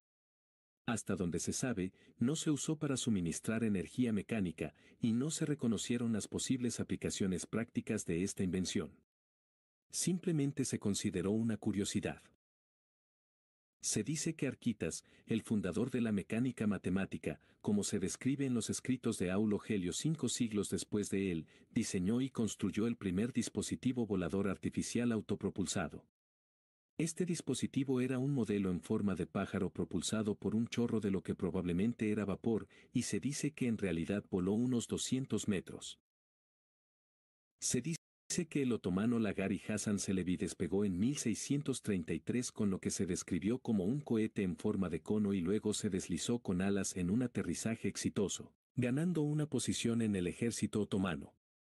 Sin embargo, esto fue esencialmente un truco. El problema era que los cohetes son simplemente demasiado ineficientes a bajas velocidades para ser útiles para la aviación general. El primer pulso reactor en funcionamiento fue patentado en 1906 por el ingeniero ruso V.V. Karabodin, quien completó un modelo funcional en 1907. El inventor francés Georges Marconnet patentó su motor de pulso-reactor sin válvulas en 1908, y Ramón Casanova, en Ripoll, España, patentó un pulso reactor en Barcelona en 1917. Habiendo construido uno a partir de 1913. Robert Goddard inventó un motor de chorro de pulsos en 1931 y lo demostró en una bicicleta propulsada por chorro.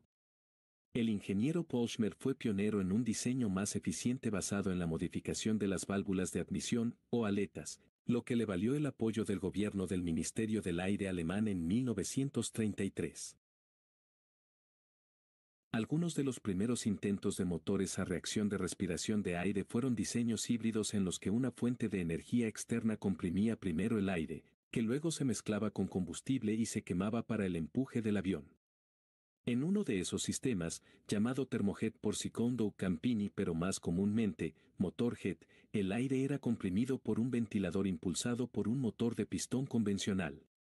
Los ejemplos incluyen el Caproni Campini número 1 y el motor japonés TSU-11 destinado a impulsar los aviones kamikaze Oka hacia el final de la Segunda Guerra Mundial. Ninguno fue del todo exitoso y el CC2 terminó siendo más lento que el mismo diseño con una combinación tradicional de motor y hélice. En 1913, el ingeniero aeroespacial francés René Laurin patentó un diseño para el primer estatorreactor del mundo, pero no fue posible desarrollar un prototipo funcional ya que ningún avión existente podía alcanzar la velocidad suficiente para operar, por lo que el concepto siguió siendo teórico. En la década de 1930, los ingenieros se dieron cuenta de que el rendimiento máximo de los motores de pistón era limitado, ya que la eficiencia de propulsión disminuía a medida que las puntas de las palas se acercaban a la velocidad del sonido. Para que el rendimiento del motor aumente más allá de esta barrera, se tendría que encontrar una forma de mejorar radicalmente el diseño del motor de pistón, o se tendría que desarrollar un tipo de motor completamente nuevo. Los motores de turbina de gas, comúnmente llamados motores jet, podrían hacer eso. La clave de un motor a reacción práctico era la turbina de gas, utilizada para extraer energía del propio motor para accionar el compresor. La turbina de gas no fue una idea desarrollada en la década de 1930, la patente de una turbina estacionaria se concedió a John Barbour en Inglaterra en 1791. La primera turbina de gas que funcionó con éxito de manera autosuficiente fue construida en 1903 por el ingeniero noruego Egidius Elling. Las limitaciones en el diseño y la ingeniería práctica y la metalurgia impidieron que tales motores llegaran a fabricarse. Los principales problemas eran la seguridad, la fiabilidad, el peso y, sobre todo, el funcionamiento sostenido. En Hungría, Albert Fonó en 1915 ideó una solución para aumentar el alcance de la artillería, que consistía en un proyectil lanzado con un cañón que se uniría a una unidad de propulsión ramjet. Esto fue para hacer posible obtener un largo alcance con bajas velocidades iniciales iniciales, lo que permitía disparar proyectiles pesados desde armas relativamente livianas. Fonó presentó su invento al ejército austrohúngaro pero la propuesta fue rechazada. En 1928 solicitó una patente alemana sobre aeronaves propulsadas por estatorreactores supersónicos, que le fue concedida en 1932. La primera patente para usar una turbina de gas para propulsar un avión fue presentada en 1921 por el francés Maxime Guillaume. Su motor era un turborreactor de flujo axial. En 1923, Arthur Buckingham, de la Oficina Nacional de Normas de EU, publicó un informe en el que expresaba su escepticismo respecto de que los motores a reacción serían económicamente competitivos con los aviones propulsados por hélice a las bajas altitudes y velocidades aerodinámicas. De la época, no parece haber, en la actualidad, ninguna cualquiera que sea la perspectiva, la propulsión a chorro del tipo aquí considerado tendrá algún valor práctico, incluso para fines militares. En cambio, en la década de 1930, el motor de pistón en sus muchas formas diferentes, rotativo y estático radial, enfriado por aire y enfriado por líquido en línea, era el único tipo de motor disponible para los diseñadores de aeronaves. Esto era aceptable siempre que solo se requirieran aviones de bajo rendimiento y, de hecho, todos los que estuvieran disponibles. Antes de la Segunda Guerra Mundial. En 1928, el cadete de la Reaf College Cranwell, Frank Whittle, presentó formalmente sus ideas para un turborreactor a sus superiores. En octubre de 1929, desarrolló aún más sus ideas. El 16 de enero de 1930 en Inglaterra, Whittle presentó su primera patente, concedida en 1932. La patente mostraba un compresor axial de dos etapas que alimentaba un compresor centrífugo de un solo lado. Los compresores axiales prácticos fueron posibles gracias a las ideas de E. A. Griffith en un artículo seminal en 1926, una teoría aerodinámica del diseño de turbinas. Más tarde, Whittle se concentraría solo en el compresor centrífugo más simple, por una variedad de razones prácticas. Whittle puso en marcha su primer motor en abril de 1937. Era de combustible líquido e incluía una bomba de combustible autónoma. El equipo de Whittle experimentó casi el pánico cuando el motor no se detuvo, acelerando incluso después de que se apagó el combustible. Resultó que el combustible se había filtrado en el motor y se había acumulado en charcos. En 1935, Hans Bonoin comenzó a trabajar en un diseño similar en Alemania y, a menudo, se afirma que desconocía el trabajo de Whittle. Oain dijo que no había leído la patente de Whittle y Whittle le creyó, Frankwell 1907 a 1996. Sin embargo, la patente de Whittle estaba en las bibliotecas alemanas y el hijo de Whittle sospechaba que Oain había leído u oído hablar de ella. Años después, Bonoin admitió en su biografía que así era. La autora Margaret Connor afirma que el abogado de patentes de Oain se topó con una patente de Whittle en los años en que se estaban formulando las patentes de Bonoin. Se cita al propio Bonoin diciendo sentimos que parecía una patente de una idea pensamos que no se estaba trabajando seriamente. Como la patente de Oain no se presentó hasta 1935, esta admisión muestra claramente que había leído la patente de Whittle e incluso la había criticado con cierto detalle antes de presentar su propia patente y unos dos años antes de su propio motor. Corrió. Bonoain, nuestros reclamos de patente tuvieron que reducirse en comparación con los de Whittle porque Whittle mostró ciertas cosas. Cuando vi la patente de Whittle, estaba casi convencido de que tenía algo que ver con las combinaciones de succión de la capa límite. Tenía un compresor de flujo radial de dos flujos y dos flujos de entrada que se veía monstruoso desde el punto de vista del motor. Su inversión de flujo nos pareció algo indeseable, pero resultó que no fue tan malo después, aunque dio algunos problemas menores de inestabilidad. Su primer dispositivo fue estrictamente experimental y solo podía funcionar con energía externa, pero pudo demostrar el concepto básico. Luego, Oain conoció a Ernst Heinkel, uno de los industriales aeronáuticos más grandes de la época, quien inmediatamente vio la promesa del diseño. Heinkel había comprado recientemente la empresa de motores Hertz, y Oain y su maestro maquinista Max Hunt se establecieron allí como una nueva división de la empresa Hertz. Tenían su primer motor centrífugo S1 en funcionamiento en septiembre de 1937. A diferencia del diseño de Whittle, Oain usaba hidrógeno como combustible, suministrado bajo presión externa. Sus diseños posteriores culminaron en el estrés alimentado con gasolina de 1100 lbf, 5KN, que se instaló en el fuselaje simple y compacto E-178 de Heinkel y fue volado por Erich Barsitz en la madrugada del 27 de agosto de 1939. Desde el aeródromo de Rostok-Mariene, el E-178 fue el primer avión turborreactor del mundo en volar. El primer turbohélice del mundo fue el Jendrasic CS, uno diseñado por el ingeniero mecánico húngaro Georgi Jendrasic. Fue producido y probado en la fábrica de Gans en Budapest entre 1938 y 1942. Estaba previsto que encajara en el bombardero de reconocimiento bimotor Varga RMI 1X barra diagonal H diseñado por Laszlo Varga en 1940 pero el programa fue cancelado. Jen Drasic también había diseñado un turbohélice de 75 kilovatios a pequeña escala en 1937. El motor de Whittle comenzaba a parecer útil y su Power Jets Ltd. comenzó a recibir dinero del Ministerio del Aire. En 1941, una versión bow-level del motor llamada W1, capaz de 1000 lbf, 4kN, de empuje, se instaló en el fuselaje Glaster E28 diagonal 39 especialmente construido para él y voló por primera vez el 15 de mayo de 1941 en Oread Cranwell. El diseñador de motores de aviones británico, Frank Halford, trabajando a partir de las ideas de Whittle, desarrolló una versión directa del chorro centrífugo, su diseño se convirtió en el de Havilland Goblin. Un problema con estos dos primeros diseños, que se denominan flujo centrífugo.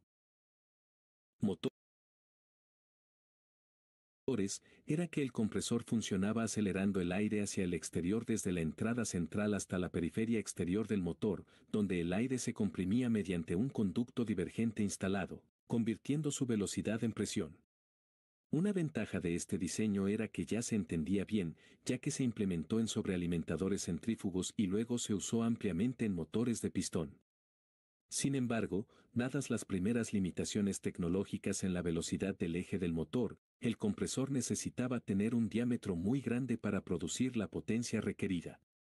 Esto significaba que los motores tenían un área frontal grande, lo que lo hacía menos útil como motor de avión debido a la resistencia. Otra desventaja de los primeros diseños de Whittle era que el flujo de aire se invertía a través de la sección de combustión y nuevamente hacia la turbina y el tubo de escape, agregando complejidad y reduciendo la eficiencia. Embargo, estos tipos de motores tenían las principales ventajas de peso ligero, simplicidad y confiabilidad, y el desarrollo progresó rápidamente a diseños prácticos de aeronavegabilidad. austríaco Anselm Franz de la división de motores de Jankers, Jankers Motor en Ojumo, abordó estos problemas con la introducción del compresor de flujo axial. Esencialmente, esta es una turbina en reversa. El aire que entra por la parte delantera del motor es impulsado hacia la parte trasera del motor por una etapa de ventilador, conductos convergentes, donde es aplastado contra un conjunto de álabes no giratorios denominados estatores. Conductos divergentes. El proceso no es tan potente como el compresor centrífugo, por lo que varios de estos pares de ventiladores y estatores se colocan en serie para obtener la compresión necesaria. Incluso con toda la complejidad añadida, el motor resultante tiene un diámetro mucho más pequeño y, por lo tanto, es más aerodinámico. A Jumo se le asignó el siguiente número de motor en la secuencia de numeración RLM, 4, y el resultado fue el motor Humo 004. Después de que se resolvieron muchas dificultades técnicas menores, la producción en masa de este motor comenzó en 1944 como motor para el primer avión de combate a reacción del mundo, el Messerschmitt Me-262, y más tarde el primer avión bombardero a reacción del mundo, el Arado AR-234. Una variedad de razones conspiraron para retrasar la disponibilidad del motor, este retraso hizo que el caza llegara demasiado tarde para impactar decisivamente en Alemania. Posición de ese en la Segunda Guerra Mundial. No obstante, será recordado como el primer uso de motores a reacción en servicio. La empresa de centrales eléctricas de aviación Enkelir también intentó crear un motor turborreactor más potente, el Heinkel 011 de casi 3.000 libras de empuje a plena potencia, muy al final de la guerra para mejorar las opciones de propulsión disponibles para los nuevos diseños de aviones militares alemanes.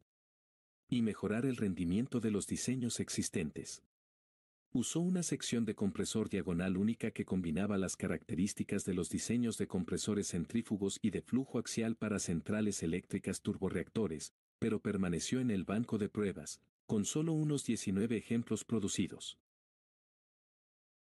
En el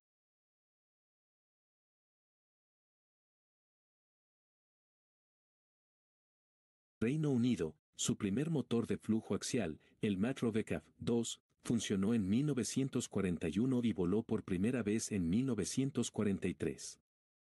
Aunque era más potente que los diseños centrífugos en ese momento, el ministerio consideró su complejidad y falta de confiabilidad como un inconveniente en tiempos de guerra.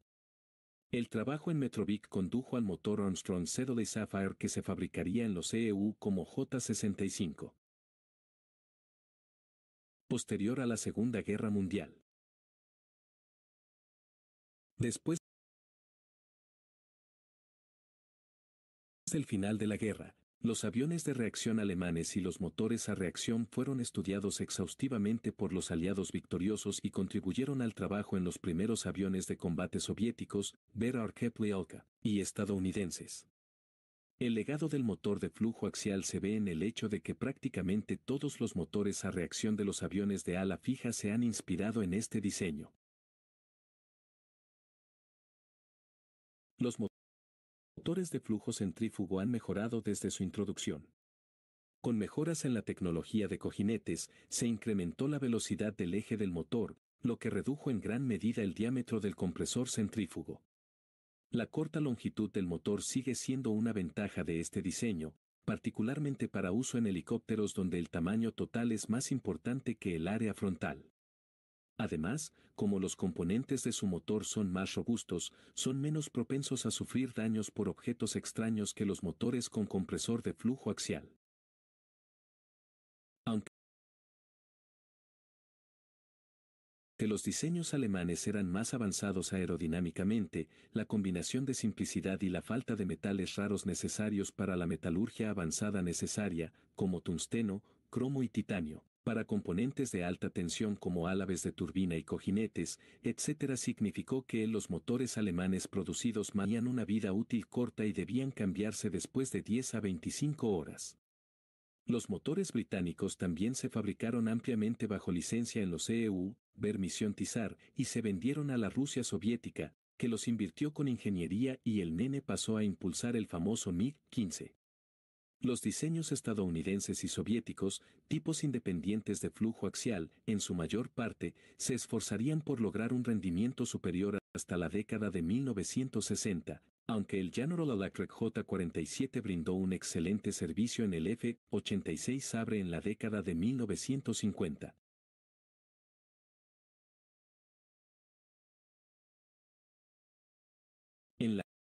Década de 1950, el motor a reacción era casi universal en los aviones de combate, con la excepción de los de carga, enlace y otros tipos especiales.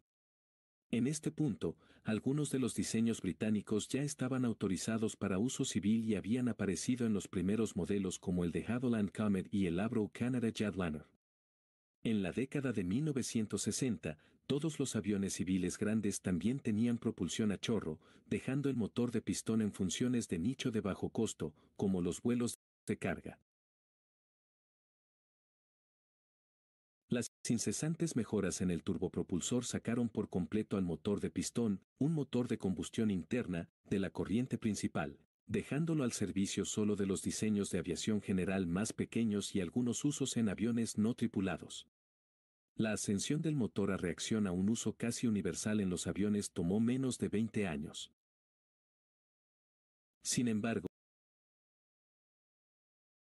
la historia no había llegado a su fin, ya que la eficiencia de los motores turborreactores aún era bastante peor que la de los motores de pistón, pero en la década de 1970, con la llegada de los motores a reacción de alto bypass, una innovación no prevista por los primeros comentaristas como Arthur Buckingham, a altas velocidades y grandes altitudes que les parecían absurdas, solo entonces la eficiencia de combustible finalmente superó la de los mejores motores de pistón y hélice, y, el sueño de viajar alrededor del mundo rápido, seguro y económico finalmente llegó, y su adusto, si bien fundadas para la época, las predicciones de que los motores a reacción nunca llegarían a mucho, fueron eliminadas para siempre.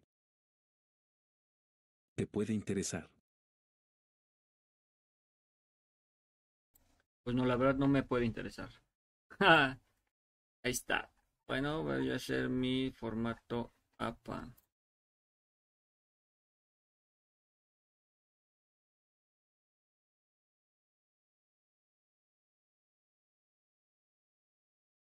Y yo hago mi formato app.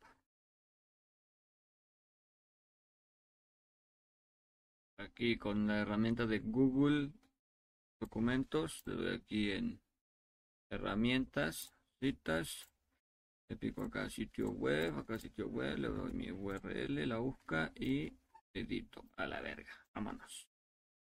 Ahí voy mis citas. Está insertar referencias y me lo llevo. Y así les dejo esto porque es otra actividad de lengua de señas. Entonces aquí donde está fuentes de consulta vámonos. Vamos a ver si ah mira también nos puede leer Gregorio. No. Bueno. En lo que estaba aquí escuchando se me vino a la mente un chingo de cosas y puse a redactar Así quedó mi aportación. Buenas noches compañeros del foro, reciban un cordial saludo y espero se encuentren de maravilla disfrutando de este fin de semana. Para iniciar el curso de química analizaremos el movimiento. En esta actividad seleccioné como avance tecnológico las turbinas de gas.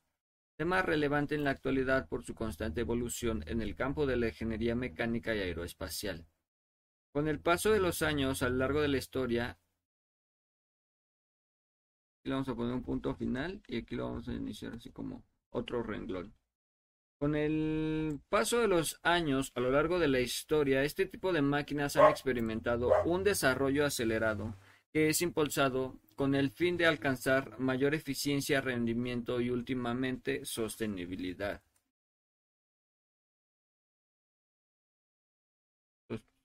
Sostenibilidad. Dio lugar su origen durante la Segunda Guerra Mundial. Estas máquinas impulsaron el desempeño de aviones de combate. Posteriormente, esa tecnología fue aplicada en el campo comercial, logrando transporte aéreo más rápido y eficiente. En el campo de la generación de, eléctrica, también se ha visto una alta demanda en los últimos tiempos. Bueno, vamos a quitarle aquí. Una alta demanda en, en el uso de las mismas. Esto gracias al mejoramiento de la eficiencia energética y mitiga, eh, mejoramiento de la eficiencia energética y mitigación puse mitigando y mitigación de las emisiones contamina de las emisiones contaminantes, contribuyendo a la sostenibilidad. Por ello, el uso de los materiales, las técnicas y la importancia de la simulación y las aleaciones son los pilares de los diseños mucho más ligeros y resistentes. Eso permite mayor rendimiento en relación a la sustentabilidad en el camino de las energías. Debe motivarse aún más en la investigación de este tipo de turbinas de gas, de alguna manera reciclar las emisiones. Antes de concluir el tema, me gustaría mencionar mi opinión.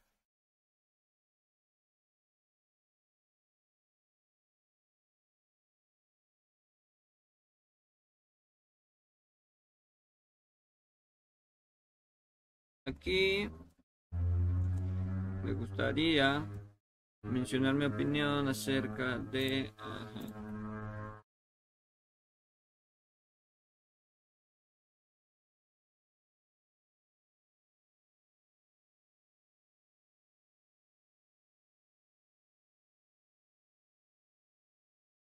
Autogestivo, no autogestión.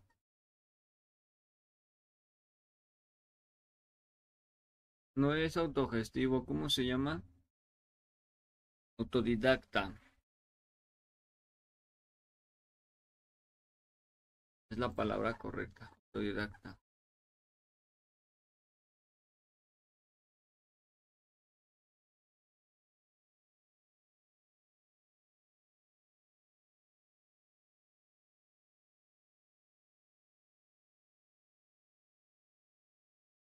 En conclusión, el uso de neutrones cerca de la ajá.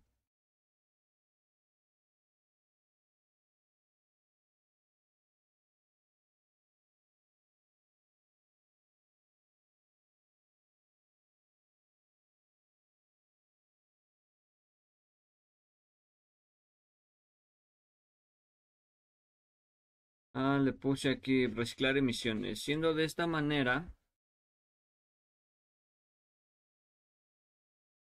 en que se relaciona el movimiento con la ingeniería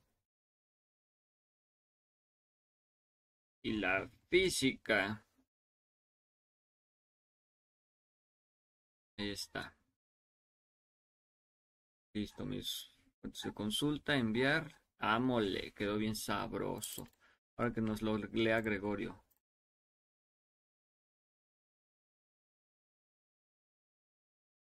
Buenas noches compañeros del foro, reciban un cordial saludo y espero se encuentren de maravilla disfrutando de este fin de semana. Para iniciar el curso de química analizaremos el movimiento. En esta actividad seleccioné como avance tecnológico las turbinas de gas tema relevante en la actualidad por su constante evolución en el campo de la ingeniería mecánica y aeroespacial. Con el paso de los años a lo largo de la historia este tipo de máquinas han experimentado un desarrollo acelerado que es impulsado con el fin de alcanzar mayor eficiencia, rendimiento y últimamente sostenibilidad. Dio lugar su origen durante la Segunda Guerra Mundial, estas máquinas impulsaron el desempeño de los aviones de combate, posteriormente esa tecnología fue aplicado en el campo comercial, logrando así un transporte aéreo más rápido y eficiente. En el campo de la generación de energía eléctrica también se ha visto una alta demanda en el uso de las mismas, esto gracias al mejoramiento de la eficiencia energética y mitigación las emisiones, contribuyendo a la sostenibilidad. En conclusión, ello el uso de los materiales, las técnicas, la importancia de la simulación y aleaciones son los pilares de los diseños mucho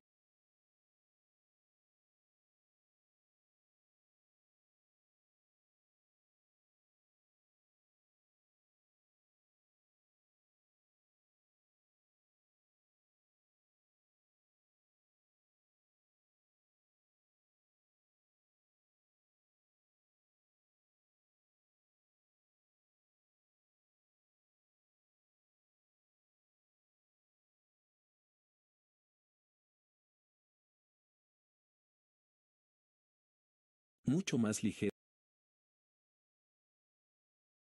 y resistentes, eso permite mayor rendimiento. En relación a la sustentabilidad en el camino de las energías debe motivarse aún más la investigación de este tipo de turbinas de gas y de alguna manera reciclar las emisiones, siendo de esta manera en que se relaciona el movimiento con la ingeniería y la física. Aquí me gustaría mencionar mi opinión sobre la inteligencia artificial, su desarrollo y aplicación en las actividades académicas, siendo así el uso de las mismas representa una herramienta de gran utilidad, utilizada como apoyo y siempre respetando y teniendo presente la autoría y el aprendizaje, en nuestro caso autodidacta. Agradeciendo su atención y lectura. Carlos Guillén Fuentes de Consulta. Academia Lab. 2023. Historia del motor a reacción, JET. Y bueno, las páginas que vieron que usted, ¿no? y pues ya nada más esperar se actualice aquí el foro para de una vez hacerle responder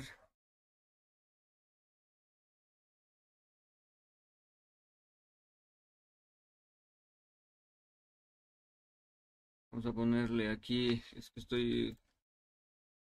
Quiero continuar con este, pero estoy con el Tour Space y estoy aquí con que... Vamos a ponerle retroalimentaciones de la actividad 1 física y le vamos a poner aquí una DM.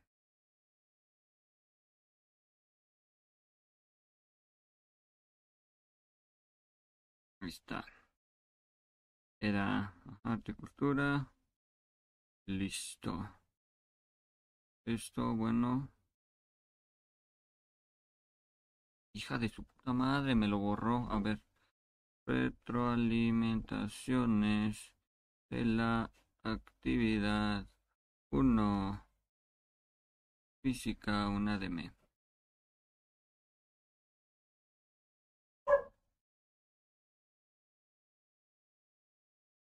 Nada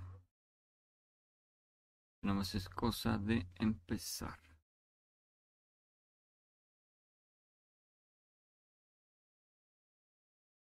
todo, cortar. A ver, ya se actualizó.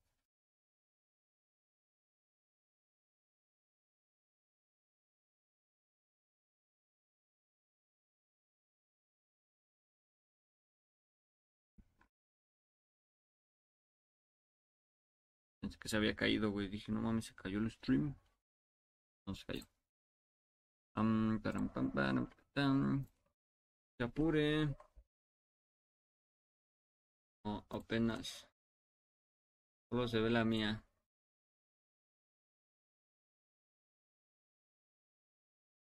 bueno.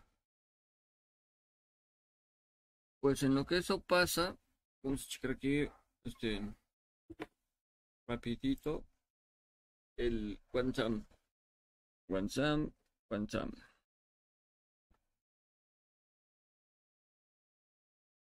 Quantum maniga.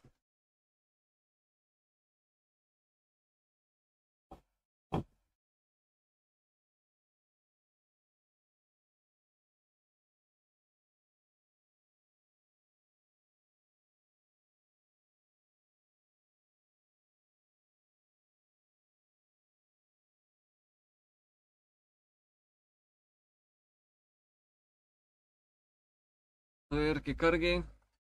Todavía no. Y a ver que cargue. Aún no.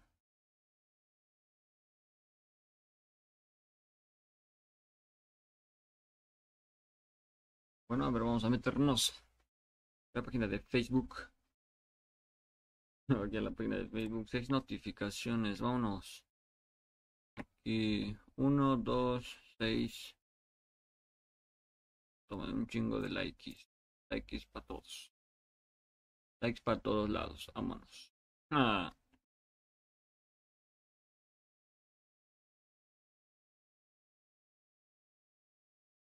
Relajado, relajado.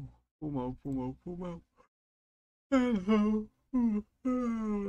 ¿Ya? Mm, Todavía no me aparecen.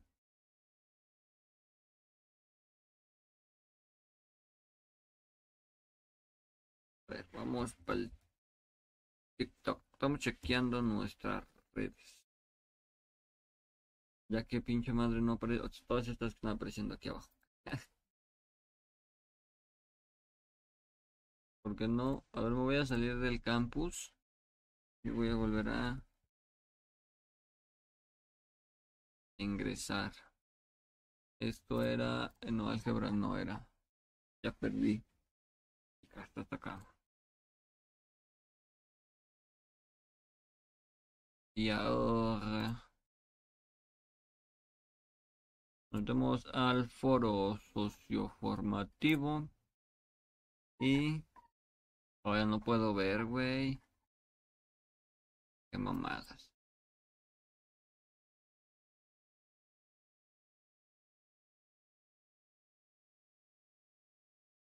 Diga mamada, güey.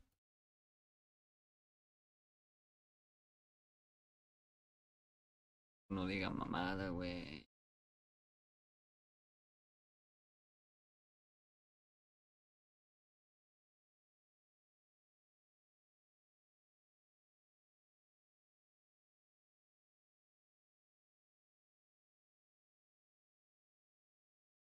Pensé que voy a ponerme a jugar algo en lo que esto carga, güey, porque no carga, güey.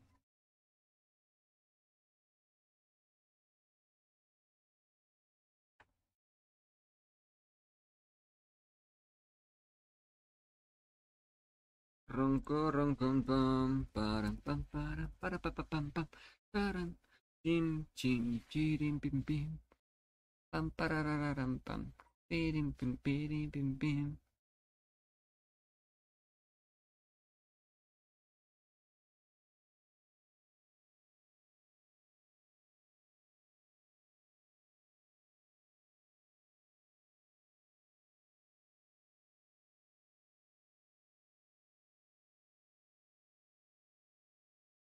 A ver, ya.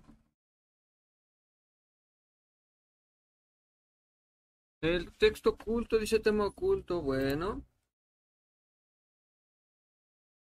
Bueno, bueno, bueno, bueno. A ver, vamos a hacer una Kosinski. Tema de la pantalla inalámbrica.